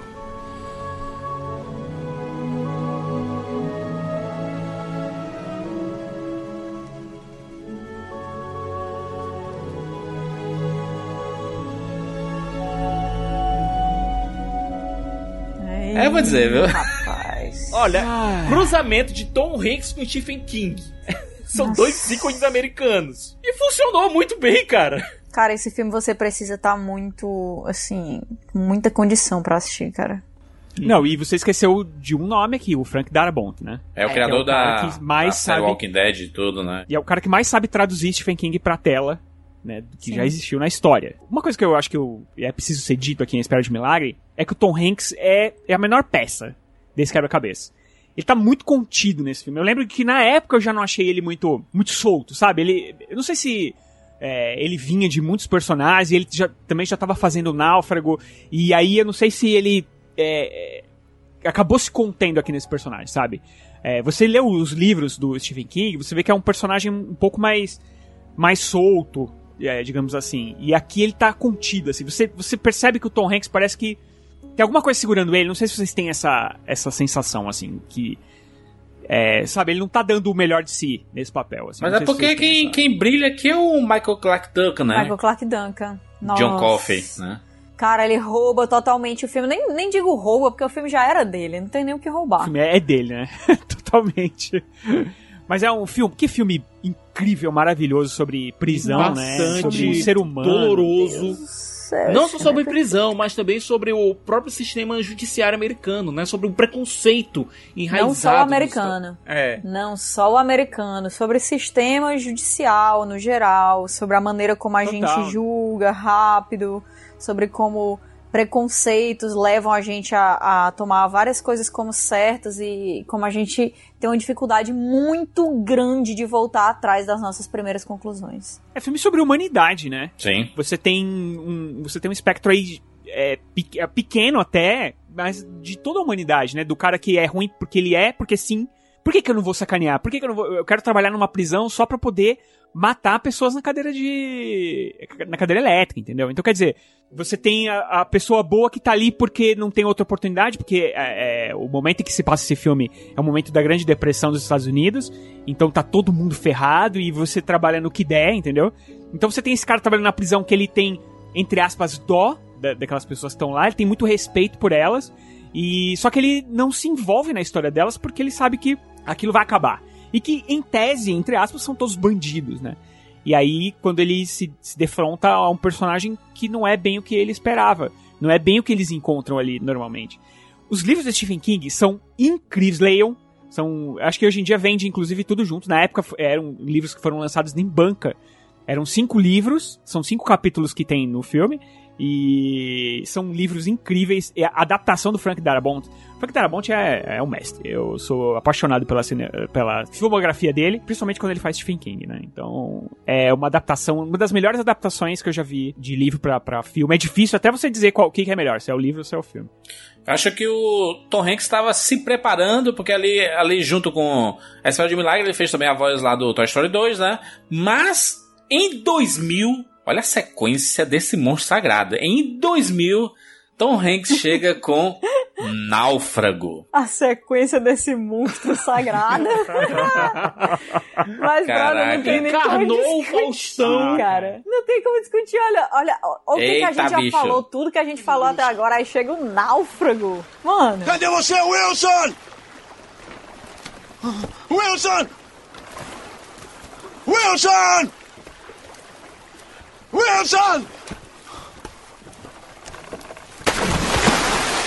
Wilson! Wilson, espera!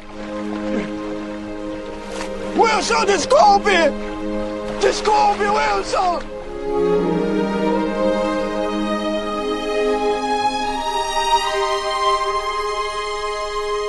Rapaz, né? Como assim? Náufrago é fantástico. Um filme que mudou para sempre as bolas de vôlei. A gente tá falando aqui, todos esses filmes que a gente tá comentando são excelentes pra assistir. Todos. Não tem Todos, assim, tipo, todos. ah, isso aí é passável, isso aí é marromeno. Não, não tem, gente, não tem. Não tem. Não O tem. Náufrago é um Sabe filme que- fantástico, ele atua basicamente sozinho. Basicamente. Sim, basicamente sozinha. É o filme pra que- dizer que você consegue levar um filme inteiro nas costas, né? Como ator. Total. Uma pessoa certa pra você colocar essa grana aí, realmente, cara, é o Tom Hanks, porque misericórdia, o que foi feito aqui é inacreditável. O filme, você entra totalmente naquela situação completamente absurda, né? Porque é, a gente tem muito essa a fantasia da ilha deserta, né? Ah, porque no ilha deserta, ilha deserta é uma merda, cara. A última coisa que eu quero na minha vida é estar no ilha deserta. É, porque a gente fala assim, Verdade, Náufrago, ai, eu, pra minha ilha deserta eu levaria meus 10 DVDs favoritos. Você vai botar onde? Nem energia tem nessa porra. Fazer o quê? Vai fazer o... Aí vai assistir o DVD. Virou figurinha isso? Fome. E aí, entendeu? E é, um- e é um, um filme que fala demais sobre isolamento social, sobre É. como o homem é um ser social irremediável e como a gente adoece quando a gente não tem com quem interagir. A gente tem que inventar, né? A gente tem que contar com a nossa imaginação, já que a gente não conta com companhia. E isso aí é o que mantém a nossa sanidade. Porque a gente E- se agarra ali pra continuar sendo ser humano mesmo nas situações mais absurdas. É, E mais que isso, é um filme sobre tempo também, né? Porque é um personagem que tá sempre correndo, ele quer fazer tudo rápido, ele deixa de lado as coisas mais importantes pra poder trabalhar e tal.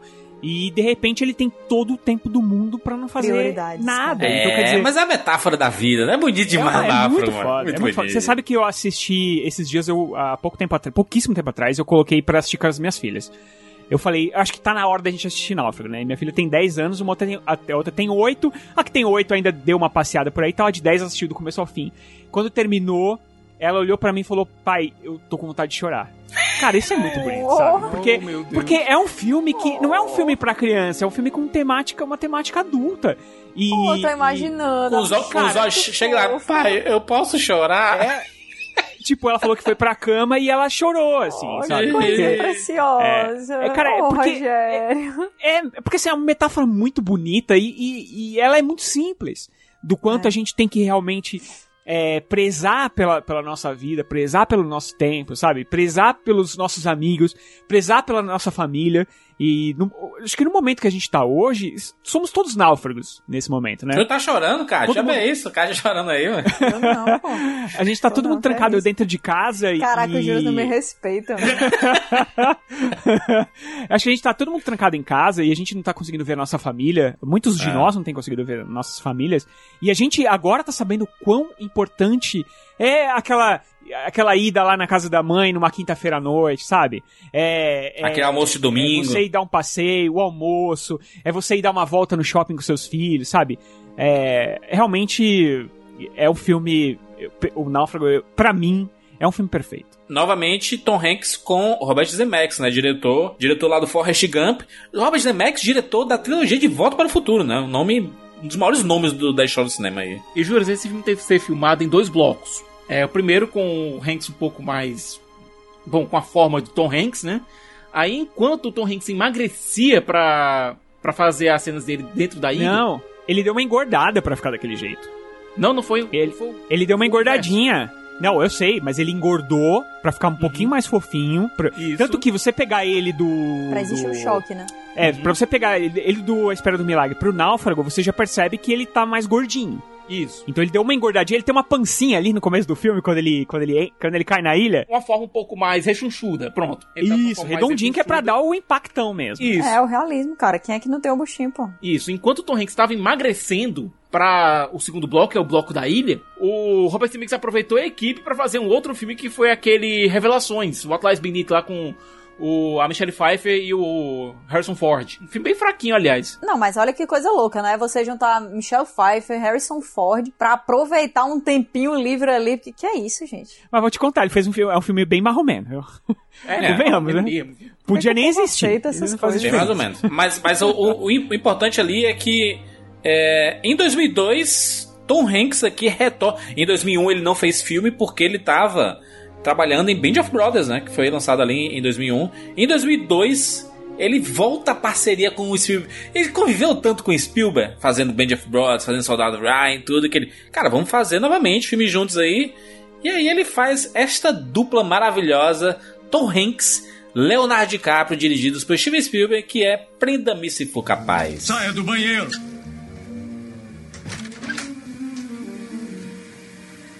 Mãos na cabeça. Conhece a nova máquina elétrica da IBM? Coloque as mãos na Dá pra cabeça. alterar um dígito impresso em Quieto! 5 segundos, faz um número... Põe as mãos na cabeça, mãos na cabeça!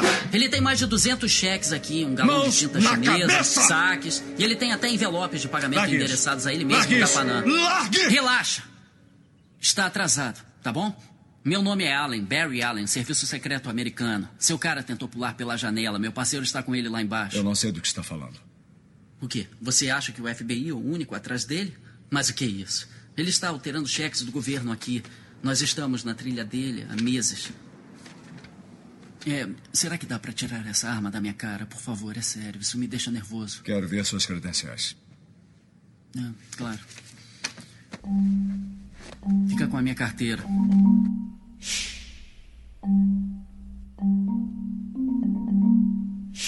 Que filme delicioso, hein?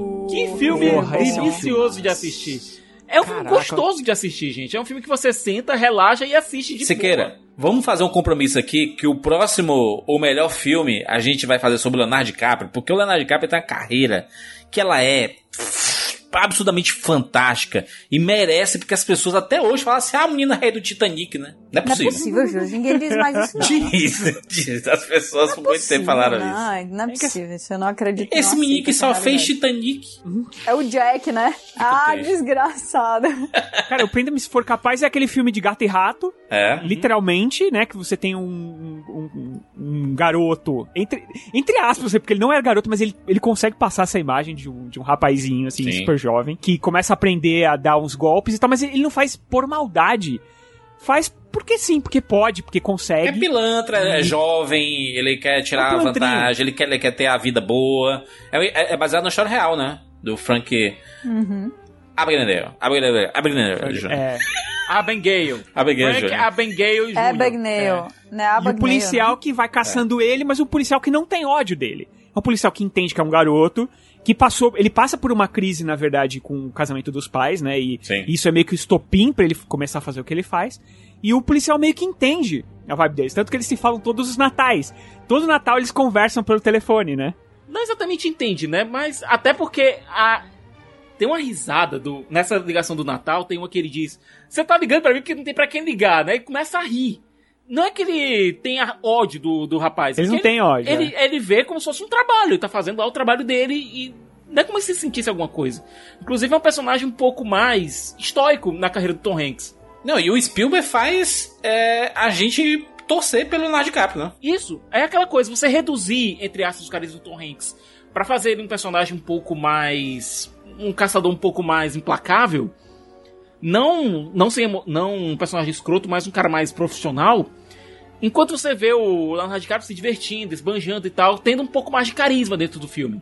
É uma forma de você, sabe, não sentir tanta é, antipatia pelo, pelo criminoso, entre aspas. Você Ah. quer gostar um pouco dele, é aquela, aquela coisa do ladrão charmoso. É, você quer que ele consiga escapar lá. Depois que acaba o filme, você fica assim, "Eh, talvez não seja muito legal esse meio torcido, não faz tanto sentido assim, né?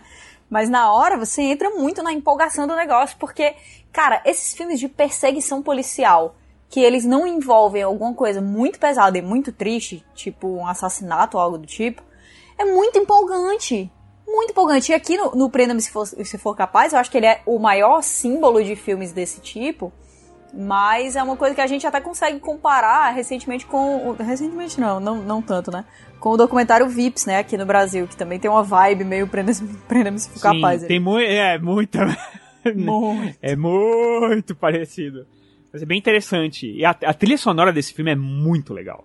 É muito legal. É do, é do John Williams, não é? Eu tô procurando aqui. John Williams, John Williams, com certeza. John Williams é. Nossa, é, é uma pérola a trilha sonora desse filme, assim. Ela pontua perfeitamente. Durante as filmagens de Prenda-me se for capaz, o Steven Spielberg deu de presente pro Tom Hanks um quadrinho da DC. E aí você falou assim, meu filho, vê isso aqui, pelo amor de Deus, porque tava, tava especulando que iam fazer a adaptação desse quadrinho e tudo mais. E, e aí o Tom Hanks viu, gostou pra caramba e falou assim, cara, eu, quero fazer esse papel aqui porque eu sou pai de quatro filhos e eu entendo esse personagem. É um personagem difícil, um filme é, é uma história absurda, é, é de outro mundo aqui. Eu quero fazer esse papel. E aí ele acabou fazendo o filme do Sam Mendes chamado Estrada para a Perdição. Única adaptação de quadrinhos na carreira do Tom Hanks.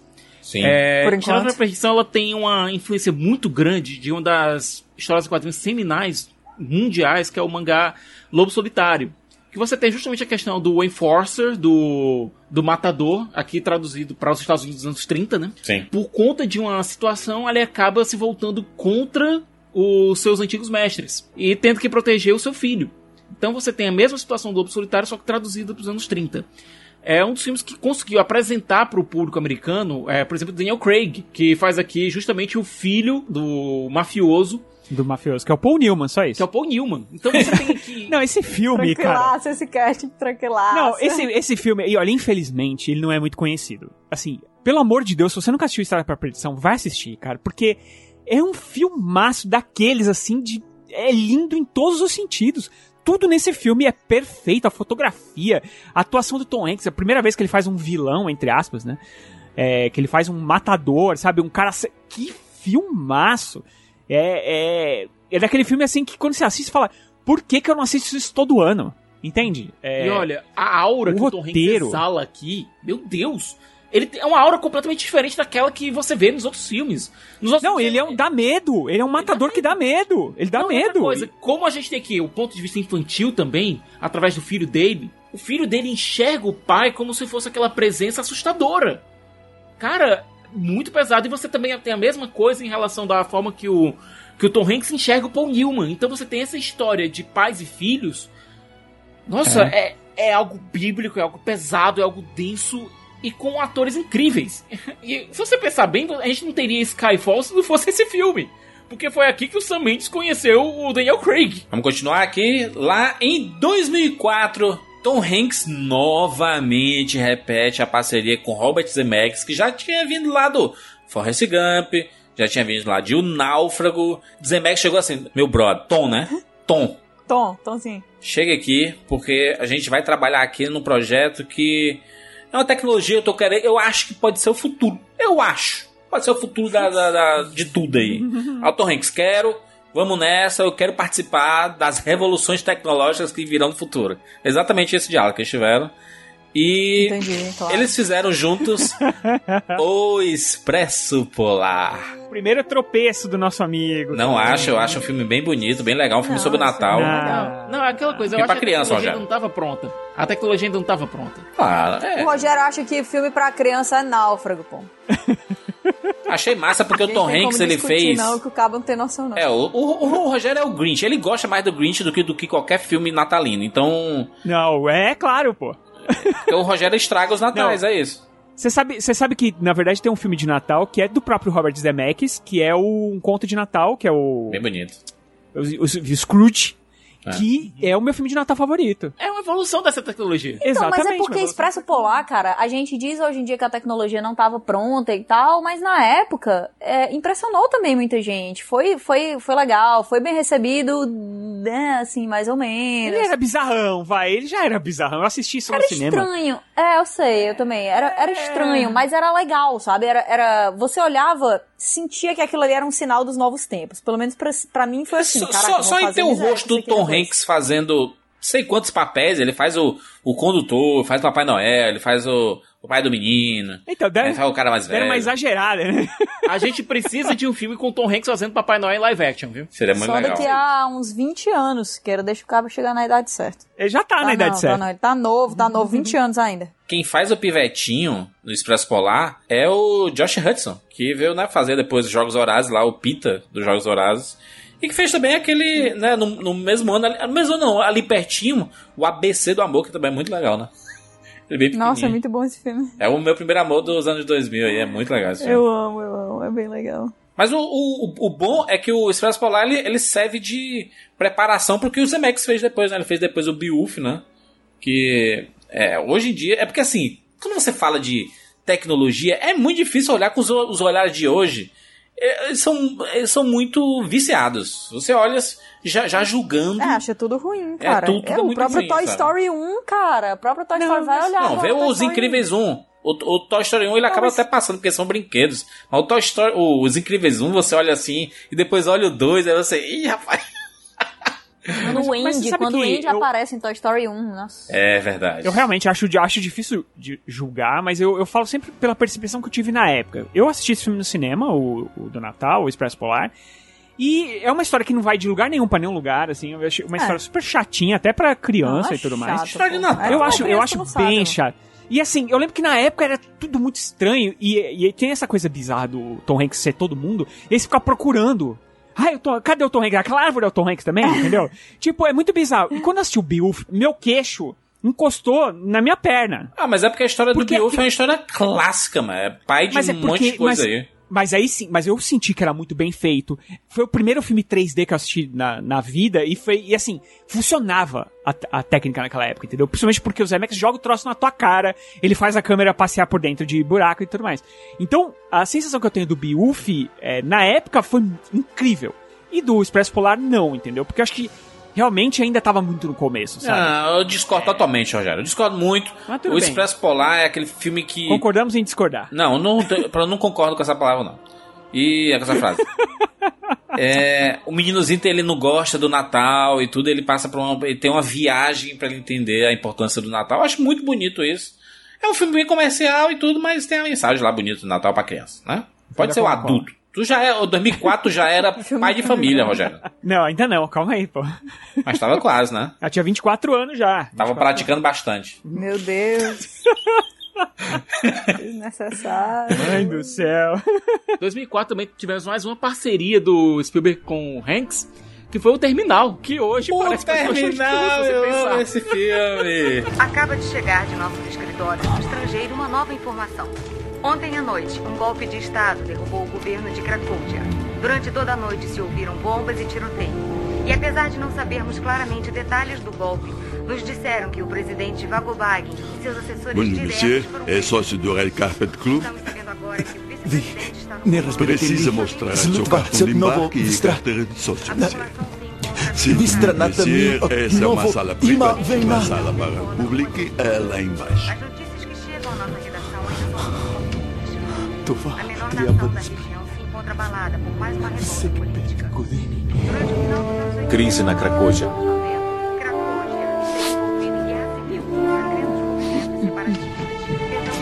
O terminal, vou dizer, viu, abriu a mente das pessoas para como aeroportos funcionam de várias maneiras. e é uma história muito bizarra porque é baseada em história real. Um turista é, do leste da Europa acaba ficando preso no aeroporto em Nova York porque o país dele deixa de existir. É muito legal. É, É, é muito legal o, o dia a dia dos aeroportos. É, um- é um filme que serve pra gente valorizar as pessoas que trabalham em aeroportos. Porque a gente, né, a gente acha que o povo é, é assim, né? Você chega lá e aí tá, tá tudo de boas, o povo tudo arrumado e acha que caiu do céu isso tudo. Caraca, a galera trabalha muito ali, rapaz. É um espaço que as pessoas frequentam e ninguém vê, né? Eles são meio invisíveis, assim, porque você meio que passa por eles, né? Você recebe o ticket lá, aí meio que passa por eles. Ah, tem aeromoço, aí passa por eles, né? Em alguns aeroportos nem ticket tem mais, você passa lá na maquininha e pronto, não vê nem gente. Pois é. Bem good vibe. Sabe que teve um cidadão japonês que morou aqui no aeroporto de Guarulhos durante muitos anos, né? Porque ele não ia, não conseguia nem pro lado nem pro outro. E ele ficou aqui. ficou morando no aeroporto. É, o pessoal, chamava ele de no, Novoski brasileiro, né? Com parada dessa aí. O... É, então, mas, mas só que o caso dele era antes, né? Aí deram um jeito lá de resolver a situação do, do rapaz e ele foi embora. Não sei nem se ele ficou no Brasil ou se ele foi pra. Como assim, cara? Que ele tinha? Por que ele não foi embora? Que Ele, eu, não sei se, aquela, eu não né? sei se ele tinha um problema de. Se ele tinha um problema de visto, que ele não conseguia entrar no Brasil, que ele não tinha visto. E ele não conseguia voltar porque ele não tinha dinheiro pra voltar. Era alguma coisa, algum, alguma coisa muito totalmente administrativa. Que ele ficou preso no aeroporto. Eu lembro, eu, eu- eu lembro quando o aeroporto daqui de Fortaleza ele mudou para ficou maior, aeroporto internacional e tudo mais. Era uma, era, era tipo ir no shopping. As pessoas iam para o aeroporto para passear no shopping com ar Mas aqui também, aqui também era assim. A galera ia pra tomar café no aeroporto. Pagar demais, ia demais. três vezes mais. No mesmo ano, Tom Hanks trabalha com os irmãos Coen e faz Matadores de Velhinha. Filme totalmente. Cara, eu acho que esse é o pior filme. é, negro, depois né? que o Tom Hanks se tornou um, um astro AAA, eu acho que é o pior filme dele. Ah, eu, eu não concordo. Eu não concordo. Eita. Ele é um desenho Looney Tunes, assim, sabe? Os, os irmãos Coen pegaram assim, vamos fazer um Looney Tunes em, em live action aqui, só que sem botar animais falantes, vamos botar personagens totalmente bizarros e vamos colocar aqui e vamos fazer eles ultra caricatos. Eles, cara, eles conseguiram transformar o Tom Hanks no personagem mais caricato do universo e fizeram uma história que Bicho, é só você comparar aquele negócio do, do- dos corpos caindo no barco lá embaixo, é igualzinho os desenhos do Papaléguas, quando o coiote cai lá de cima assim, e aí faz aquele. a fumacinha lá embaixo, sabe? Eu não sei porque a galera tem tanta bronca desse filme, sério. Patrocínio da Acme. É porque o negócio... Só falta ter, só falta isso, o, o Tom Hanks ter as- os caixotes. Tá, Rogério, eu acho que a, a coisa mais estranha foi esse contrato ser assinado. Essa é a estranheza que a gente tem, entendeu? Mas olha quanto filme pesado esse cara fez. O cara queria fazer um filme mais, sei lá, mais leve. É, mais mas bobo. esse, pô, tinha tanto. é, não sei, é estranho. Mas, bom, aconteceu, né? Eu gosto desse filme. Não é, não é um filme necessariamente, assim, terrível de um jeito que, meu Deus do céu, é o pior filme que uma pessoa já poderia fazer, mas, brother, olha a carreira do Tom Hanks até ali. Foi tipo, ele pulou de um penhasco e voltou depois, sabe? De jetpack. Os irmãos Coen chegam pra você e falam, ó, quero fazer um filme com você, Tom Hanks. Você acha que não vai- quem não vai querer fazer filmes com os irmãos Coen? É, eu acho que foi, pra mim, foi uma coisa tipo assim, entendeu? Eles estavam lá bebendo, um- uma champa cara. Aí começaram, cara, a gente tem uma ideia de um filme aqui. Ele, bora, bora, faz, vamos! Bora, fazer agora. é, pô. E aí no outro dia de manhã ligaram assim, aí tu tá lembrada? Aí ele, eu tô. Não tava, né? Tô, tô demais e tal. E pronto, fez. Pra mim, a vibe de- dessa história inteira é essa, sabe? Porque é muito aleatório. Eu só acho muito estranho existir um filme no qual o Tom Hanks ele contracendo com Marlon Wayans. É, São dois universos que pra mim não, se cruz- não podiam se cruzar, sabe? Mas naquela época todo mundo em pânico tava fazendo sucesso e. e- Cara, todo mundo em pânico. O primeiro que saiu, vocês vão dizer que vocês, vocês não assistiram Um também? clássico, Não um assistiram clássico. várias vezes, acharam irado, ficaram falando WhatsApp o tempo inteiro. Aí teve o Hacking, o Marlon Wayans tava no Hacking. Tava. Hacking para o É, sonho. pô, então. Baita- Pô, tá falando mas mal do Marlon coisa- Wayans, Uma coisa é atuar Não, pô, num não é isso. filme do Ar- da Aronofsky, outra coisa é você tá num filme junto com o Tom Hanks, pô. Mas, bicho, pensa nisso, olha, é um filme. É um filme com os assaltantes, que um é mais pamonha que o outro. Entendeu? Que eles estão. a cara dos irmãos cavando isso, um buraco. né? Não, mas tem seu lado. po- Então, pô, isso é legal, tem seu lado positivo, mas é bizarro. Como é que isso aconteceu? Ah, é muito legal. Sério. É, Eu acho que tem muita má fé com esse filme aí. Eu também ele é um- acho. Cara, ele, ele é um filme perfeito pra uma sessão da tarde. É um filme perfeito pra você assistir assim e dar muita risada. Porque ele é muito bizarro no bom Filme sentido. É, é muito. e tal. E ele é É. total Irmãos Coen. Total, total. E assim, se você fosse perguntar pra eles, com certeza iam falar: Isso é- a gente fez um desenho animado é, live action. Foi isso que a gente fez. Assim, eu, eu acho um filme bem legal. Sabe o que é estranho, na verdade? O estranho. O estranho é o cabelo do Tom Hanks nesse filme. mas- Não, na verdade é estranho o cabelo no outro. Vamos falar sobre o Código da Vinci.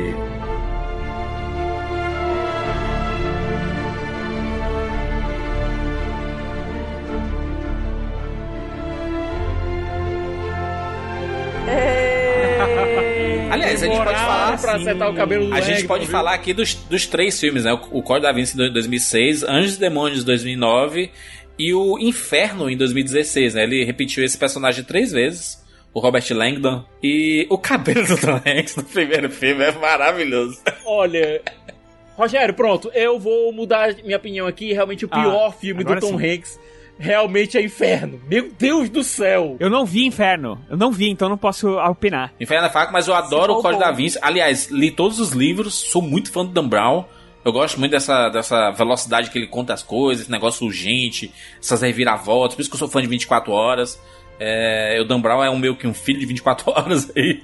O Código da Vinci é um filme que foi. Cara, o Código da Vinci é um, um, um livro importantíssimo. Quantidade de Não, livro que saiu na sequência parecido com o Código da Vinci e os, as livrarias bombando com, com livro, palestras sendo feitas, explicações, tudo. O hype em É, ele, relação a é, esse ele, é filme. um, ele é um livro que é, um, é o que chama de page turner, né? Aquele livro de virar a página Uhum. uma atrás da outra que você não consegue parar. Mas ele é um filme, ou um livro também que fez as pessoas se sentirem muito inteligentes porque leram o Código da Vinci. Sim. É, né? É uma pseudo-inteligência. E, Kati, achando que tudo é real, né? Achando que tudo é real, falando das proporções, dizendo que entende de arte, não sei. Aí dentro, não entende nada. e sabe o que eu fiz? Olha, Você é um- sabe o que eu fiz quando eu li? Sabe o que eu fiz quando eu li esse livro? Eu imprimi os quadros do Da Vinci. Sem sacanagem, eu imprimi. Mano, porque que eu queria vergonha, ver. sério. Enquanto eu tava lendo, eu queria ver as, as negócios. É um livro que eu li de uma. Eu li assim, acho que dois dias. Mas aí eu voltei pra pegar os quadros e achar os pedaços. Falar, caramba, deixa eu ver, peraí. Nossa, olha essa mãozinha mesmo, tem uma faca. Não sei o que. É uma pseudociência Então, mas isso é bizarra. muito legal. O que ele faz de colocar meio que um- uma realidade aumentada ali, né? Naquelas coisas que a gente tem. Foi uma sacada. Cara, foi genial. Genial. Pra mim, a grande coisa, o, o grande símbolo desse livro é realmente o quanto as pessoas que liam o Código da Vinci se sentiam superiores às que não É. liam o Código da Vinci. Isso aí me marcou demais. O bom, bom é que os três filmes são dirigidos pelo Ron Howard, né? Novamente, aí o Tom Hanks repetindo a parceria, que veio lá de Splash, veio lá de Apollo 13. E aí os três filmes do, do universo Dan Brown aqui, né? O Da, o da Vinci, o, o Anjos e Demônios, que eu adoro Anjos e Demônios. Principalmente por causa dos diálogos ali sobre religião. É, e o Inferno é realmente é o mais fraco dos três, mas tá aí a trilogia. Olha, aí foi gentil, viu? É, eu acho, cara, eu, eu não gosto de nenhum dos três, pra falar a E verdade. tem a Audrey Nem- Tatu, né? A, É, a Audrey a Tatu Amélie tá- Poulain. péssima, péssima, péssima. Ela, é, na verdade, ela acabou a carreira dela ali, né? Que conversa é essa, ela? Tão ruim. Depois dali não deu certo. Não, é, meu, o casal não tem química. Nenhuma, nenhuma. A pessoa nenhuma. faz 30 filmes depois da Amelie aí fala assim: acabou a carreira no Mas Da fala um filme. Fala o filme que ela fez depois. Não, ele tá dizendo Francês, que acabou mano. depois de, de- de- da trilogia da Vinci, pô. É, porque assim, ela fez outros filmes ali depois. Ela fez Coco, que é bem famoso da Coco Chanel. Pouco além de é, Chanel. antes lá, de Chanel. Como Antes... é que acabou depois de Da Vinci então, É Rogério? bom. Peça desculpa aí a, a Audrey Tatu. Mas Peça o aí Coco que ela foi tá antes, não escutando, Rogério. Não, foi Peça aí, depois. peça. Sei que eu não gosto das Peça perdão. adaptações. adaptações. Audrey Tatu Ela tá fez um ouvindo. de filme que a gente não sabe falar o nome aqui. que eu não sei falar francês. Mas, enfim, ela não tinha nenhuma química com o Tom Hanks. Isso é uma coisa que eu acho que todos nós podemos concordar. Todos. Inclusive o Juras, que é fã, que leu o Código da Vinci. Portanto, entende de arte. Eu acho que até ele sabe. não dava né? E tem uma coisa que funciona no livro e que não funciona em filme, é. um personagem explicando as coisas pro outro. No livro, você, às vezes você não precisa ter o personagem explicando, ou tem, mesmo assim, você consegue fazer com que você, as pessoas entendam o que tá acontecendo. Nesse filme, é o filme inteirinho o Tom Hanks explicando o que tá acontecendo pra, pra gente. Aquela câmera 360. Eu- eu detesto bonita. esse tipo de Adoro, adoro, Detesto. adoro. Tudo que tu odeia, eu gosto, Rogério. Inclusive, Ah, os diálogos positivos gigantescos, que são basicamente um. É horrível, horrível, horrível. Você quer, você ficou mais inteligente depois de assistir. O melhor dos três, ou então menos medíocre dos três, é realmente o Anjos e Demônios. Porque realmente você tem uma corrida com o tempo, você tem a questão do relógio, é, você tem alguma coisa acontecendo no filme. Pode não ser muito Sim, inteligente, exato. mas tem alguma coisa acontecendo. Você tem realmente uma trama que tá correndo, alguma coisa urgente. E, aliás, ter invertido a ordem em relação à ordem cronológica do Código da Vinci com Anjos e Demônios, até serviu um pouco para dar uma aproximada no motivo pelo qual a igreja procura o Robert Langdon. Sim. Faz um pouco mais de sentido isso. Eu, go- eu gosto muito do Anjos e Demônios, gosto muito, muito mesmo. O, o Ian McGregor tá excelente nesse filme. E o cabelo do Tom Hanks também tá bonito. E essa ideia de você ter um jovem tentando utilizar uma crise pra tentar aceder dentro da organização é uma ideia, pode não ser muito original, mas é utilizado de maneira mais ou menos inteligente dentro da narrativa. Pra mim, dos três, é o menos medíocre. Vocês estão muito revolto- revoltados, revoltados. Mas em compensação, o Inferno é um desastre do começo ao, ao fim Inferno. bizarro. Vamos aqui pra 2007, em que Tom Hanks fez uma parceria com ele, né? Um dos grandes nomes dos filmes dos anos 80, anos 90, fazendo uma parceria com uma que tem um dos maiores nomes também dos anos 80 e 90, que é a Julia Roberts. Tom Hanks e Julia Roberts juntos em Jogos do Poder. Filme escrito pelo Aaron Sorkin. Velocidade no diálogo aí, menino. É. é a velocidade de tudo. O Aaron Sorkin é um cara que gosta de trabalhar com fatos reais. A Guerra de Charlie Wilson é uma coisa bem interessante para você compreender melhor o que aconteceu naquela virada dos anos 80, onde você tinha os mujahadins sendo colocados como heróis no filme Heróis, do, é. do Rambo e do 007 para se tornarem os terroristas é, 10, 15 anos depois. É a história Sabe? de como os Estados Unidos armaram esses caras pra virar o Talibã. Uhum. E como depois, e depois o Talibã se virou contra eles. O Philip Se- Seymour Hoffman é que rouba o filme, na real, né? Ele é e acho que é o primeiro vilão de verdade mesmo do Tom Hanks. É aqui, né? Que ele faz um personagem que é muito escrotão mesmo, assim. Não, não é exatamente. Ele, ele pode ser escroto, mas é o vilão do filme. Ele é basicamente um dos protagonistas. É um dos caras que é um congressista americano que quer entender como é que a gente pode fazer pra resolver a situação da invasão russa no Afeganistão. Então ele diz: qual é o problema? Ah, São os helicópteros russos. Então a gente vai ter que armar a galera lá pra derrubar esses helicópteros. Então ele precisa dar um jeito pra que essas armas cheguem lá no Afeganistão. Então. E no final ele é um dos poucos caras que com- consegue compreender o seguinte: se a gente abandonar o Afeganistão lá desse jeito lá, todo arrebentado em estado de pós-guerra, isso vai estourar pro nosso lado. Até porque vai retornar, né? O, quem, quem foi derrubado volta lá e, e no fim é um, um ciclo muito difícil.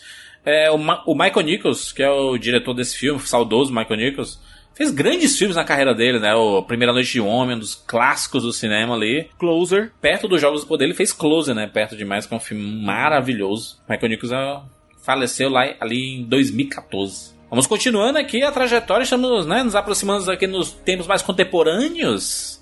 Tom Hanks fez lá Toy Story 3 em 2010, que é aquele filme.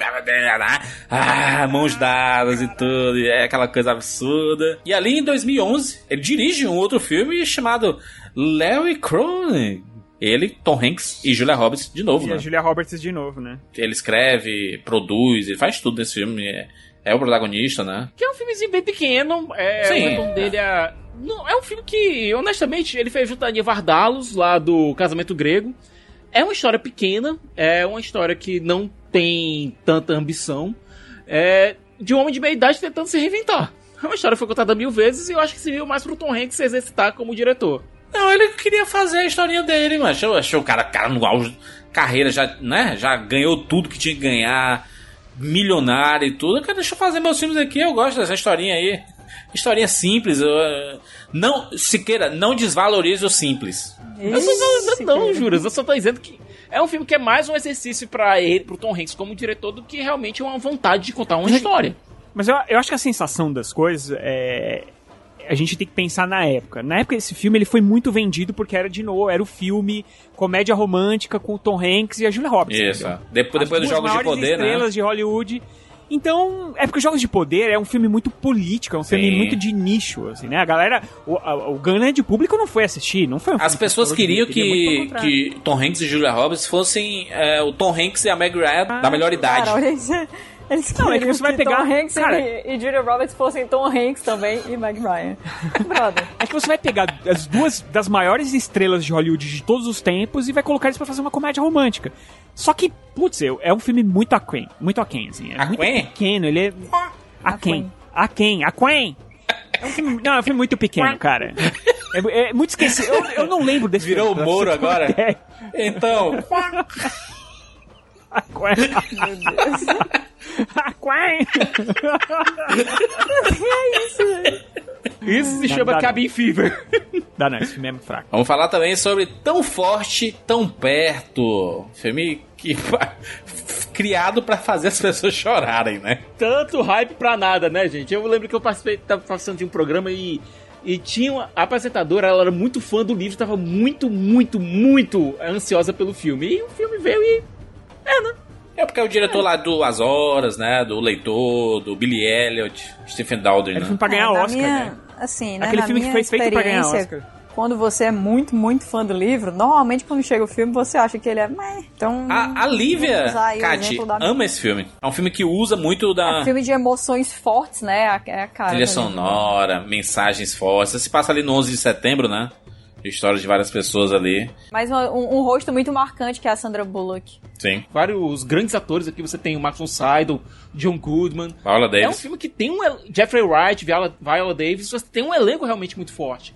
Mas a história É, acaba... filme é filme pra você ver na hora que você tá querendo chorar e sair realmente assim, de cara inchada, né?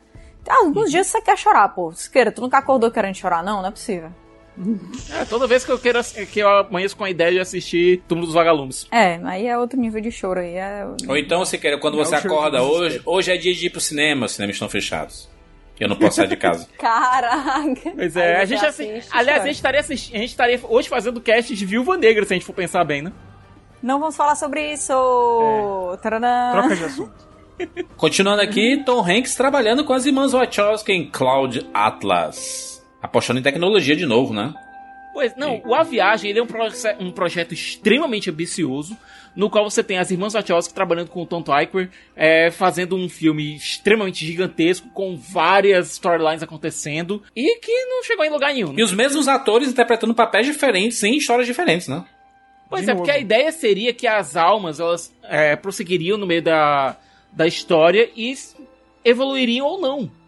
Eu acho que as irmãs Wachowski, elas, elas têm umas ideias assim que são Cara, elas têm fantásticas. umas ideias. Elas têm umas É. ideias. Eu vou dizer, é cabeça de quem assistiu muito anime e começou a pensar aí que a genialidade chegou. E às vezes a genialidade de fato chega porque nós devemos algumas coisas aí às irmãs Wachowski que misericórdia, né? É, a tecnologia, é, a cabeça delas realmente viaja para mundos incríveis e realmente elas têm ideias maravilhosas, mas às vezes a, a tecnologia não, não acompanha essa ma- maravilhosidade da cabeça delas. E aí o que acontece? Você pega um personagem, você pega um ator como o Hugo Irving fazendo uma coreana. Entendeu? É, com uma maquiagem bizarra que você não consegue nem prestar atenção no que ele tá falando de tão bizarro que é, sabe? É, eu acho que, que às vezes você precisa segurar um pouco tua cabeça ou então faz animação. Vai pro anime, entendeu? Faz o que sua cabeça consegue fazer. Cara, o Akira. Por isso que o Akira jamais vai conseguir ser um filme live action. Porque como é que você faz? Jamais aquilo? não, né? Entende? Já já vai vir. Mas você sabe que no, se se vier, não vai ser bom. Porque não dá. Não, Não não, dá, julga, cara, não julga as coisas antes de acontecerem, Ro- Rogério. Jurandir. Não, não Jurandir. vai ser a mesma coisa jamais. Não vai ser o mesmo nível Se de... for dirigido por Stanley Kubrick, o roteiro do Charlie Kaufman, não tem como. Não vai. Mas não vai ser, não ia ser não é- bom. Não é a mesma coisa. Não, é a mes- não sei se não vai ser bom. Aí eu acho que é, porque- outra coisa, é porque o já é anime- outra, outra história. Esse foi o Tarantino, diretor. Também não vai, De cara. Akira? Sim. Não, mano. Ele é fã do. Eu não sei, do- pode, sabe o que pode acabar acontecendo? Pode acabar acontecendo que nem aconteceu com o Iluminado, por exemplo. Que o Stanley Kubrick foi lá, fez um filme que é diferente do livro e é funciona. incrível. Então, e o livro é incrível essa, e o não filme é tem como incrível. Você dizer, não tem como você dizer que é ruim, né? Akira, não sei porque que a gente entrou agora em Akira, isso aqui vai desandar, mas mesmo. ah, porque a Mas viagem tem tudo Akira a é ver com a coisa- Akira, de boa. Então, mas é, mas é diferente, é diferente do que o que você vê no, no mangá. É um pouco diferente do que você vê ali no anime e vai ser diferente também no live action, mas tem como ser feito de um jeito bom. Agora, vai ser a mesma coisa ou melhor do que o anime? Não, não vai. O primeiro, o filme animado de Akira é irretocável. É uma obra de arte. É uma obra de arte, não tem o que Em, dizer. em- em todos os aspectos, em todos os aspectos. Até hoje, assim, você vê Akira, você fica chocado com o nível da animação.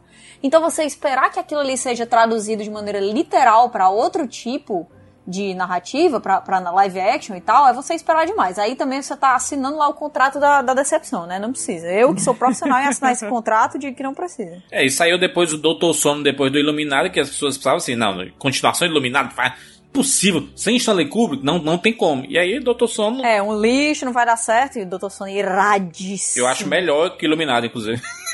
Não vou nem falar nada. Porém, bom, todavia, contanto, eu, eu li o livro agora, terminei de ler o livro esses dias, e o filme Doutor Sono é melhor que o livro Doutor Sono. Olha só que interessante. Isso é difícil, um filme ser melhor que o livro. Eu acho que o Stanley Kubrick fez um serviço gigantesco pro Mike Flanagan, agora que foi o diretor desse filme, sabe? Porque ele deixou muitas coisas que o livro não tinha. Por exemplo, no livro você já começa. é, Spoiler de Iluminado, né? Whatever. Mas o livro, por exemplo, você não tem mais o hotel. O hotel explode no final do livro. Uhum.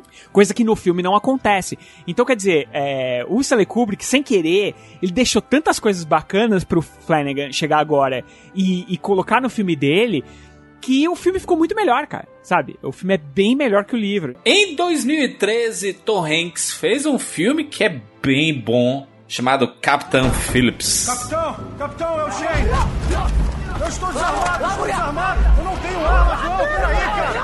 Não temos arma! Não temos Calma aí, sem arma! Ei, Shane, está com o capitão? Cadê o capitão? O chefe está com ele na sala de máquinas! Então traz pra cá, pra eles poderem ver! Eu quero ver! Você vai ver, Eu você quero vai ver! ver! Traz pra cá, pra eles poderem Já tá ver! vindo, capitão! Cadê? Olha, Eu olha, tô olha querendo ele ali, ver! Está ali, Cadê? tá, tá, tá vendo? Ele está ali! رايحين معاكم كل الصعبة وعيدها المغرب صاحب مش هيك حينه وراه وراه صدقني Agora vamos logo. Vamos trazer o seu homem. Vocês entram, apertam o cinto. A gente solta vocês e vão embora, ok? Ok? Não! Você vem com nós! Até a gente pegar Não, nosso não, amigo! não, não, não, não, não, não, Isso vamos pegar não. seu amigo. Peraí! É um filme bem pesado. É, eu gosto. Muito história do real, diretor né? Desse filme. É, história real. Eu gosto muito do diretor desse filme, que é o Paul Greengrass, que é o cara que revitalizou a saga Bourne. A forma como ele filma aqui essa invasão é tensa, é rápida, é ágil e te deixa com um nó na garganta gigantesco. O terceiro ato do filme é de você ficar na ponta da cadeira. E eu confesso que eu chorei. Tá bom? Não, chorei não só o mesmo. terceiro ato, né? O filme é todo uma, Não, mas é que uma o terceiro ato é- muito intensa, cara. É muito intenso esse filme.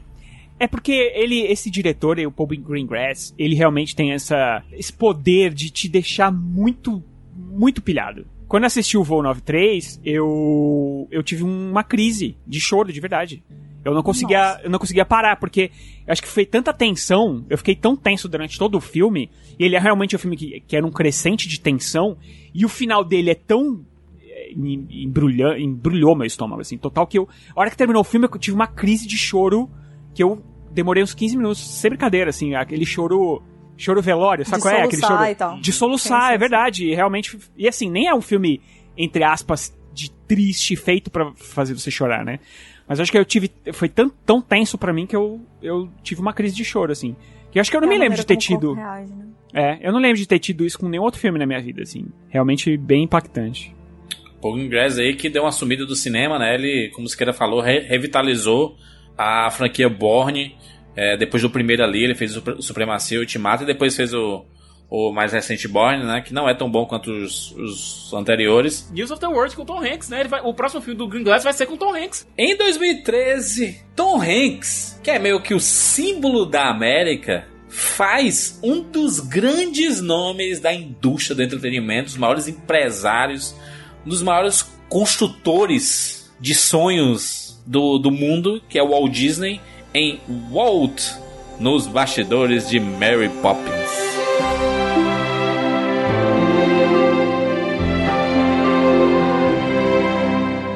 Ah, não bastava, né? O Tom Hanks ser é, é, tão popular, ele fez o Walt Disney.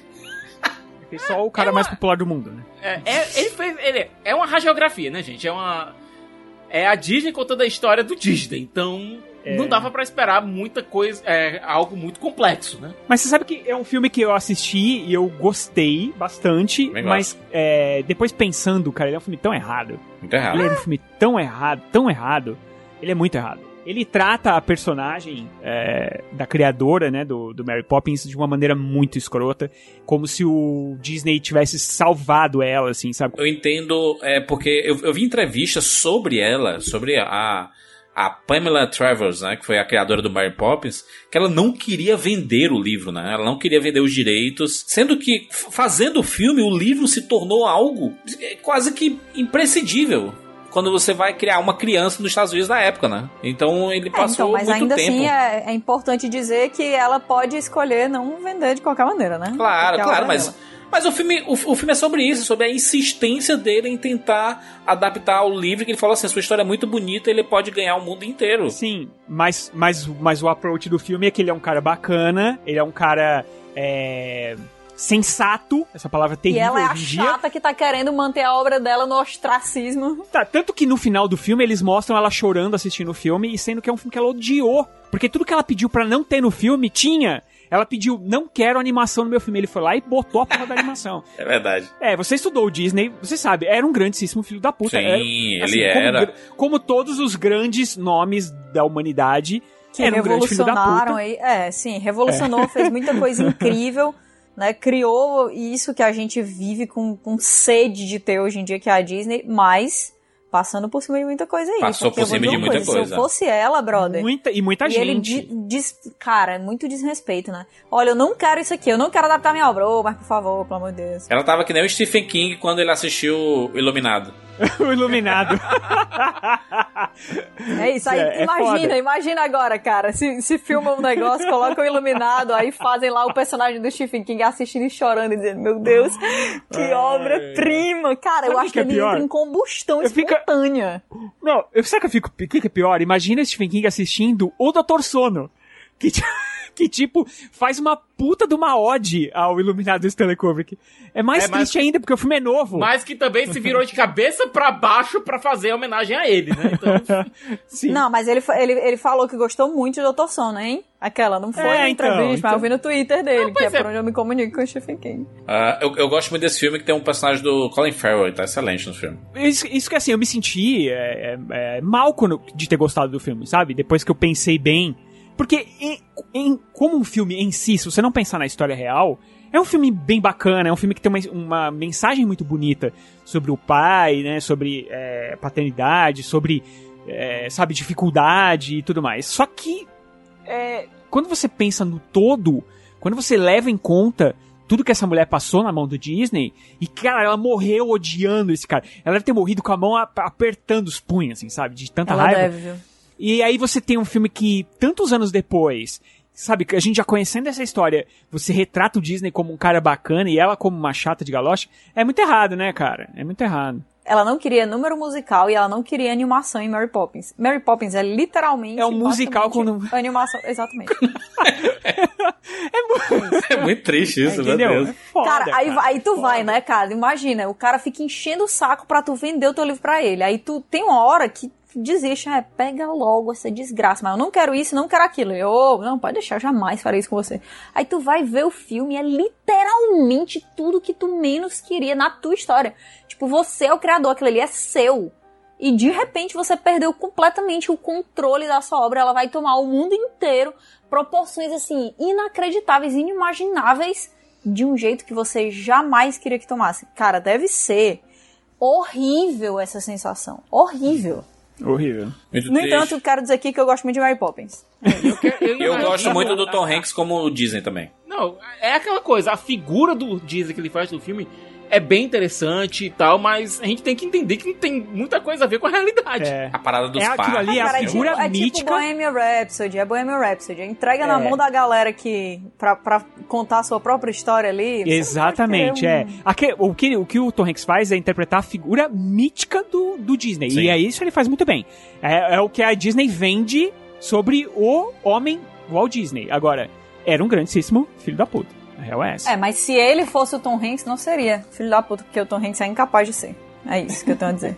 É, e, não, e não à toa, o filme seguinte do, do, do, do diretor, o John, John Lee Hancock, né, o diretor do filme, não à toa ele fez a filmografia do filho da puta mais conhecido do mundo, que é o fundador do McDonald's, né? Fome de Poder. É do próprio diretor do. Ele quis, ele quis né, fazer uma história, uma que ele camuflou e uma que ele não camuflou, né? Porque aqui ele mostra mesmo a escrotice do cara, né? Do começo ao fim. Mas é engraçado, Juras, que logo depois o Tom Hanks ele volta a, a um filme baseado em história real, volta uma parceria com o Spielberg em Ponte de Espiões. né? Exatamente. Filme maravilhoso, inclusive. Filme que ficou muito lembrado porque o Mark Rylance, ele ganhou o Oscar de melhor ator coadjuvante tirando do Stallone pelo Creed, né? Ficou marcado por raiva. Que É, tristeza. pior que ele tá muito. O pior é que, assim, eu não vou dizer que é justo, porque o Sly realmente, eu acho que merecia pelo conjunto da obra, mas, mas a atuação do Ryan nesse filme é incrível. É fantástica, desde o primeiro minuto que ele aparece. É. Então, realmente. E é um filme muito bom e muito subestimado, assim. Porque eu acho que a galera tem muito na, em mente que é um filme feito pro Oscar e tal. E, cara, se você for assistir ele como, como filme em si, é um, é um- é um filme de espião muito bom. É muito bom. Não, e aquela coisa, o Tom Hanks ele faz um advogado que leva o ofício dele a sério, ele quer fazer a defesa da melhor maneira possível e acaba sendo odiado por uma população inteira porque tá fazendo o trabalho dele. É, mas quando você sabe que tá fazendo o trabalho certo, você é odiado, mas você se mantém. Ali em 2016, Tom Hanks trabalha com Clint Eastwood e faz a outra, né, outro filme baseado em história real, que é o Sully, o herói do Rio Hudson. Voltar para o Laguardia teria sido um erro. Ok, vamos discutir o cálculo desses parâmetros. Não houve tempo para cálculos. Tive que confiar na minha experiência em gerenciar altitude e velocidade em milhares de voos por quatro décadas. Está dizendo que não fez nenhum. Eu estimei. Você estimou? Sim. A melhor chance daqueles passageiros estava no Rio. E apostaria minha vida nisso. Eu apostei. E faria isso outra vez. A teoria dos engenheiros aeronáuticos é de que havia energia suficiente para retornar a uma pista de pouso. Bem, engenheiros não são pilotos. Estão enganados. E não estavam lá. É um filme bem intimista, né, Juras? É um filme bem intimista. É, a gente vê o Sully, ele tendo que lidar com as consequências do que ele fez. É engraçado que o filme vai mostrando aos poucos a aterrissagem, mas ele só mostra realmente de fato a aterrissagem como um todo lá no final. Enquanto isso, ele trabalha muito mais a relação do, do Sully, que é esse cara que sempre que faz o trabalho dele, sempre foi um cara discreto, tendo que lidar com um fluxo agora de atenção que o país todo joga nele, tanto atenção positiva quanto negativa. Não. É, e é um cara super seguro que, cara, é, tan é tanta gente falando você errou, você errou, que ele mesmo já começa a, a duvidar de si próprio. Ele mesmo começa, putz, será que eu não errei mesmo, entendeu? É, a sua ele narrativa fica- ela é mexida pelas pessoas ao seu redor, né? Quando É, é, cara, é- demais, vozes demais. Exatamente. E assim, é, é um filme muito. Eu, eu adoro esse filme. É, eu assisti no cinema e assim, o, volume, assim, chega o peito dá aquela tremida, sabe? Eu gosto desse tipo de filme. Assim, A que- cena do pouso que é absurda. É muito absurdo, é muito absurdo, é muito bem feito. Eu, eu gosto demais desse filme. Eu acho que é outro filme. Eu acho que o Tom Hanks ele começou a fazer filmes mais subestimados, né? Com o tempo, assim. Filmes que são muito bons, mas a galera já não dá muito a mínima, assim. Talvez porque ele repita um pouco esse papel de ser o bom moço. Depois a gente vê um papel do Tom Hanks já repetido, né? Então, mas não sei se cansa, sabe? É. Não sei se a questão é cansar. Eu acho que o papel em si, ele pode ser usado várias vezes, mas ele os arredores vão mudando. São histórias que muitas vezes a gente quer consumir. É um papel muito, muito atraente, sabe? Eu, eu, eu, particularmente, eu gosto. Tanto que eu Nossa, eu gosto de gosto todos mais. esses filmes que a gente falou. Mas aí que tá. E o público? Será que o público tá indo atrás pra assistir esses filmes, né? É, no caso do Sully, eu vejo a importância de você escalar o Tom Hanks nesse papel. Eu acho que ele é o cara pra esse papel. É. Ele tem o porte, ele tem a importância, ele tem o carisma, é, que eu acho que combinam muito bem com, com o ato do Sully e com a persona que o Sully colocou publicamente. Ele passa credibilidade, né, pro personagem. assim. Você acredita nele, por mais que ele duvide dele mesmo, você em momento nenhum duvida. Porque você fala, pô, é o, cara, é o Tom Hanks, tá ligado? Esse cara, Mas não é o caso do, cara não vai errar. não é o caso do, do The Post, né? Depois do filme lá do Spielberg, que ele faz um papel que a gente meio que viu o Tom Hanks já fazendo praticamente a carreira dele inteira. É, a, a Mary Streep é que entrega algo diferente ali, né? Naquele filme, então... É, esse, É, filme de Oscar, né? É. É. que foi muito. Não, no, é, no caso do The Post, eu vejo a importância do, da história. Mas é um papel que eu acho que podia ter sido entregue para outro ator. É, mas eu acho que nesse caso, o, o, tanto o Spielberg quanto o Tom Hanks, eu acho que eles queriam, queriam trabalhar juntos. É, ter os nomes Spielberg, Streep e Hanks no pôster é algo importante, é algo Nossa, que chama faz toda a atenção. diferença, cara. Toda a diferença. Pelo amor de Deus. É algo que chama a atenção do público para uma história que, pros tempos atuais, é relevante. Não só do público, não só do público, tá? Da crítica também. Já começa aí com uma, uma respirada, um- uma vontade de gostar, um carinho que você já tem por todas essas pessoas. Mas sim, isso que o Siqueira falou é verdade. É uma história muito relevante para os dias de hoje. Agora, de fato, é uma história que a gente não pode dizer, meu Deus do céu, revolucionou completamente. Eu não vi nada parecido com isso nunca na minha vida. Já vimos, inclusive, em série, na série Newsroom, por exemplo. Tom Hanks fez um lindo dia na vizinhança, mostrando aí o lado é, Tom Hanks como sendo a pessoa mais amada da TV norte-americana. E a gente pode dizer que o Tom Hanks se enquadra nesse papel de pessoa mais amada. Total, cara. cinema. É perfeito esse papel pra ele, cara. A hora que eu assisti, eu falei, putz. Imagina o casting, mano. O casting. O cara assim, pô, a gente precisa ter a pessoa que é muito amada. Ninguém consegue enxergar nenhuma maldade nessa pessoa. Tem que ser assim. Quem, quem é? Ser assim, Tom Hanks, ele- óbvio, né? Tom Hanks. Tom Hanks. e, e assim, e ele. Não é que ele faz o Tom Hanks. Ele muda totalmente o jeito de atuar, A ele faz postura, um né? personagem diferente. Eu fui procurar sobre o cara lá, sobre o Mr. Rogers. Rogers. Mr. Rogers. Rogers. E é um negócio assim incrível que ele fez, sabe? É um estudo de personagem, mas ele não faz caricato. Ele não fica, sabe, não é bom episódio. É, é bonito, é bem feito, é uma bela homenagem pro, pro É, personagem. então, mais uma vez, ele consegue, né, passar uma coisa que ficaria muito caricata, que ficaria até tosca, assim, se fossem outros atores, de um jeito muito natural. Parece que ele não tá se esforçando em nada. Em nada. Parece que ele acorda se move daquele jeito, sabe? E Kat tem uma coisa que eu gosto muito na, nos diálogos dele. É quando ele está conversando com outra pessoa e as pessoas estão contando os problemas pra ele, para e reflete um pouco. Ele realmente escuta. Não é um ator, não é uma situação onde o ator tá esperando pra dar a fala dele. É, você vê mesmo que o Mr. Rogers do Tom Hanks, que o Fred Rogers do Tom Hanks, ele tá absorvendo as informações que a pessoa tá passando, processando e tentando realmente ajudar aquela pessoa de maneira genuína. É um gesto tão pequeno que o Hanks faz, mas que faz uma diferença tão grande pro personagem, mas que você vê realmente que aquele Fred Rogers, ele se importa com o que a outra pessoa tá pensando, com o, que o, o sofrimento dela, com, com a dor que ela tá sentindo. E que era imperativo pra esse papel. Se não tivesse isso, ele não seria o Mr. Rogers. Porque se o Mr. Rogers não fosse assim, ele não teria marcado tanto como uma figura tão amada e tão amável. Se a empatia dele, se a preocupação dele com os problemas alheios não fosse autêntica, o filme morreria. Qualquer es- esperança que o filme tivesse de contar essa história iria pelo ralo. E é nisso que o Tom Hanks, eu acho que ele consegue se superar e colocar um pouco dele, dessa característica que ele e o Mr. Rogers, aparentemente, comum, eu espero que nunca, nunca é, a humanidade... Siqueira, nem fale, nem fale. Não. Mas, enfim, né, enquanto a Nem pessoa tá levante viva, essa possibilidade, porque eu não estou a pronta. Esse filme é tão bom de assistir. É tão bom. Um filme tão. Pra você sair com seu coração quentinho, sabe? É aquele Fé- cara, não, é aquele cara que renovada na É humanidade. aqui, é aquele personagem, e quando eu digo personagem, é o próprio cara que, que existiu, né? O próprio Fred Rogers. É, que você fala assim, meu, tem alguma coisa errada aí. Alguma coisa tá é errada. É, um possível. pedófilo, é alguma, alguma coisa É. tá errada. Tá? Porque, tipo, é difícil um cara ser, uma pessoa ser tão boa assim, né? Passaram a vida investigando o cara. O cara já morreu e continuam investigando o cara. Fizeram um filme, documentário e nunca encontraram tem absolutamente nada. É um cara que realmente ouvia as pessoas. Era um cara que ajudava as pessoas, sabe?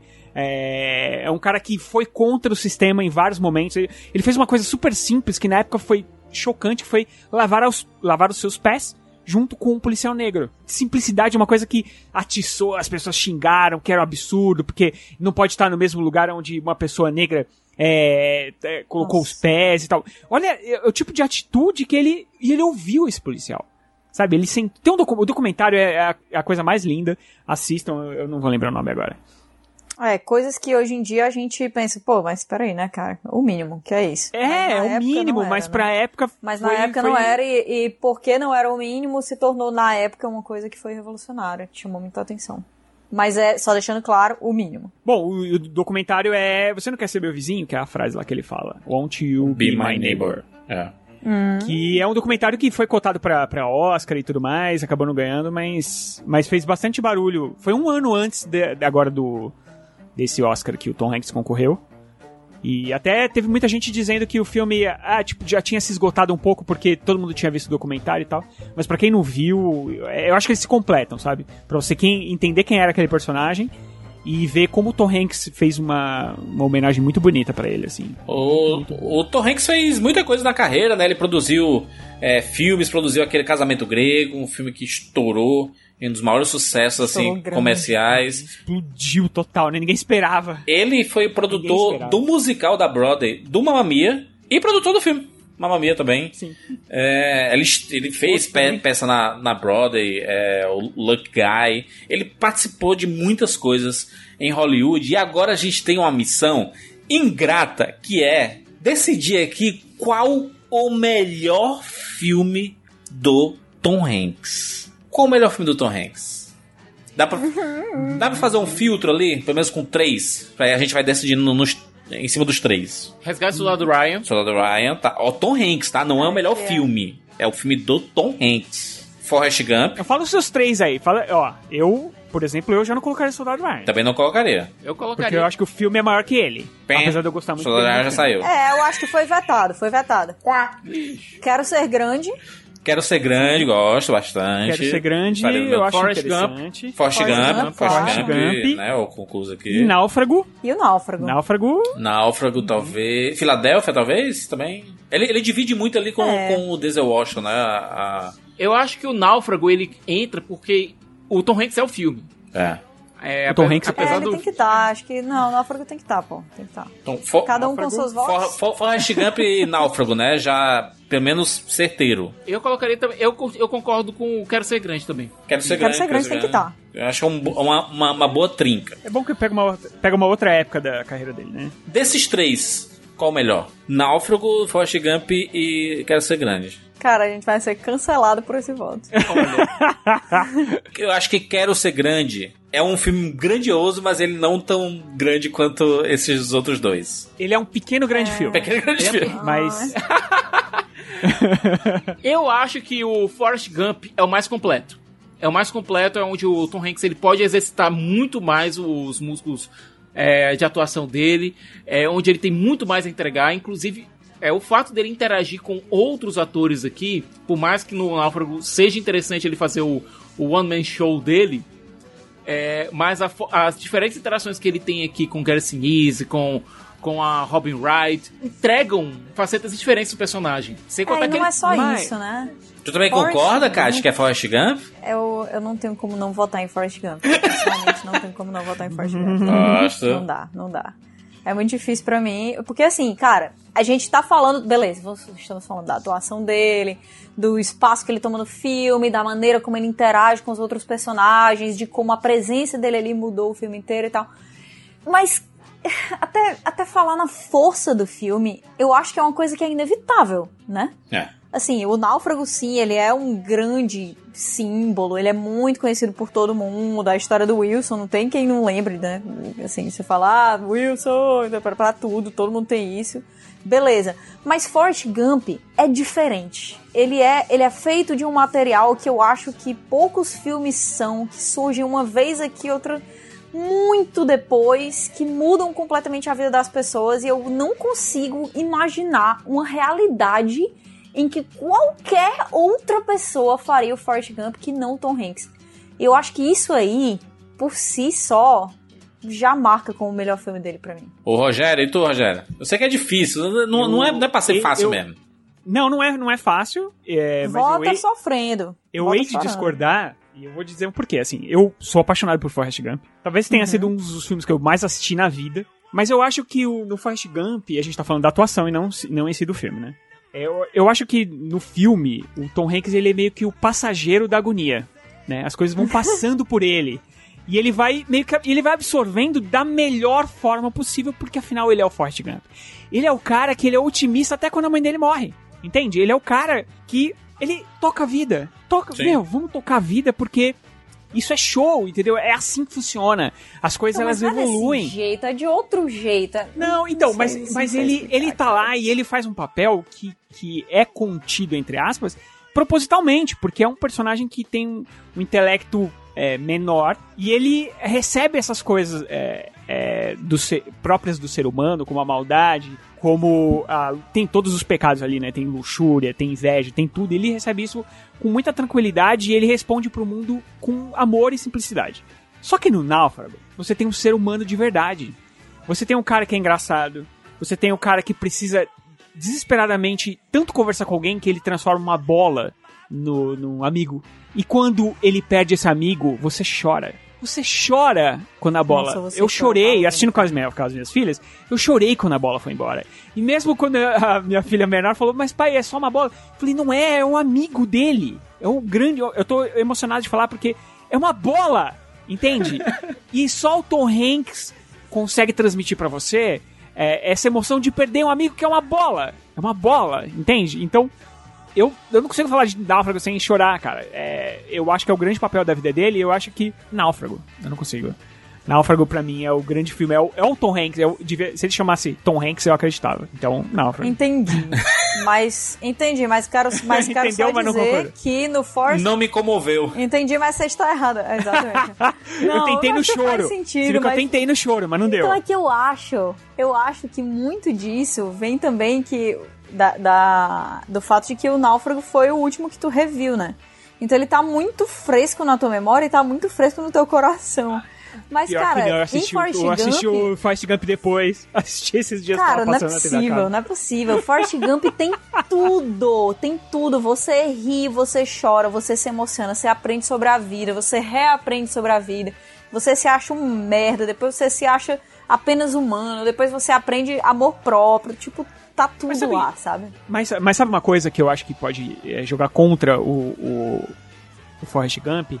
É a atuação do, do, do bobo. Eu conheço muita, muita gente de verdade que não gosta do filme, principalmente por causa da atuação, sabe? É, e ele realmente. Tem muita gente que critica essa atuação dele caricato demais. caricato. E realmente é um pouco caricato, né? Vamos, convenhamos, é incrível, mas é um pouco caricato. E é uma coisa que isso no Náufrago não tem, né? Tem muita humanidade ali, tem muito, tem muito Tom Hanks ali, principalmente porque tem o sofrimento dele real ali. Tem um sofrimento do Tom Hanks da, da perda de peso é, na segunda parte do filme que você sente que ele tá debilitado fisicamente. Eu gostei muito da justificativa do, do Rogério sobre o Náufrago, que é um. É, realmente é um filme. Demonstra muita realidade, mas eu acho que a, o, o- a ideia da fábula que é o Forrest Gump, sabe? Dele passar por momentos históricos, é, ele na guerra do Vietnã, e ele meio que colocando a inocência, a coisa boa que ele tem no meio de tanta desgraça, e ele se vindo como exemplo. Tem, tem aquela partida de ping-pong dele, que é uma partida surreal ali, né? Ele, ele jogando lá. As, as coisas simples, da, quando eles vão mostrar coisas de do- dos hippies, e ele tá lá no meio também. É quando ele vai fazer discursos que são é que você espera, né? O cara um exemplo de guerra e ele faz um discurso. Ah, é, às vezes as pessoas estão no Vietnã vão pra casa, outras não. Alguns vão pra casa com pernas, outros não. Sabe um negócio meio é, ele- você, você sabe que ele não tá falando nada com maldade, mas é uma. Ele mostra tanta verdade no- no- nos discursos que ele faz. Quando ele decide simplesmente correr e as pessoas começam a correr atrás dele. Porque ele decidiu correr do nada. E ele fica com a barba gigante. Ele, sabe, essa fábula toda, surreal, e tudo vem dele contando a história pra uma pessoa no banco. É, é, acho, acho isso muito. É, é muita cara do Tom Hanks. Eu me imagino o Tom Hanks fazendo isso, contando histórias pras pessoas. É uma coisa que ele fez basicamente a vida inteira dele, né? Como ator, é, contando várias histórias diferentes. É um filme meio que representa a carreira do, do, do Tom Hanks. É um- uma coisa maravilhosa. É um filme muito bonito de assistir hoje, inclusive. É, com muitas mensagens positivas. E que ele transforma toda a pena que você sente do Forrest Gump é, du- durante o filme. Você sente, né? Você assim, caraca, esse cara sofre, meu Deus. Como ninguém trata bem ele. Ai, meu Deus. Por que, que fazem isso com ele? Ele transforma tudo isso em, em coisas tão maiores. Com significados. Ah, Ele com o filho dele ali perto do final. E você. É, é um filme maravilhoso. Forrest Gump é um filme único. 3x1? É. Mas eu só, Tudo eu bem. só- É, eu só queria destacar que a gente tá falando muito dos filmes em si, mas não da atuação, mas tudo bem. Mas é tudo, é... tudo parte dele. Tudo é com ele. Mas eu né? sei, mas, mas eu, eu, eu, eu queria só colocar uma coisa. É, que no, no- na parte do finalzinho do Náufrago, quando ele volta pra realidade é, humana, né? Quando ele volta pra civilização, entre aspas, é, ele diz muito pouco.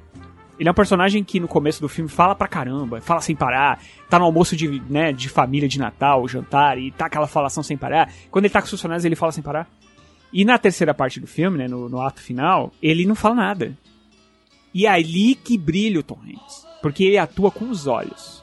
E você percebe, sem ele falar nada, o quanto ele é, di- é difícil pra ele voltar pra aquela civilização. E o quanto ele sente que ele perdeu. E é aí que eu vejo o Tom Hanks, sabe?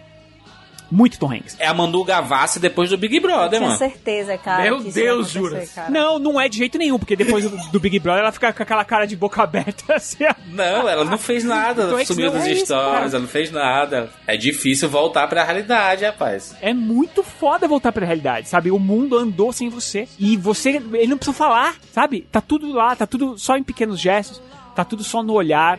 Eu acho que, pra mim, ele já ganha de melhor atuação, assim, de melhor filme dele ali. Só nesse ter- nessa terceira parte, né? Porque eu, eu acabei evoluindo demais no Wilson, é, na sutileza, sabe? Coisa que no Forrest Gump não tem tanta sutileza. Ele tem que ir mais pra atuação pesada mesmo, Entendo. se transformar em outro personagem, entendeu? Eu não fico triste do, do Forrest Gump ter ganho aqui, mas. É, Mas pô, fica, né? É Mas ambos filmes do Robert Zemeckis também, né?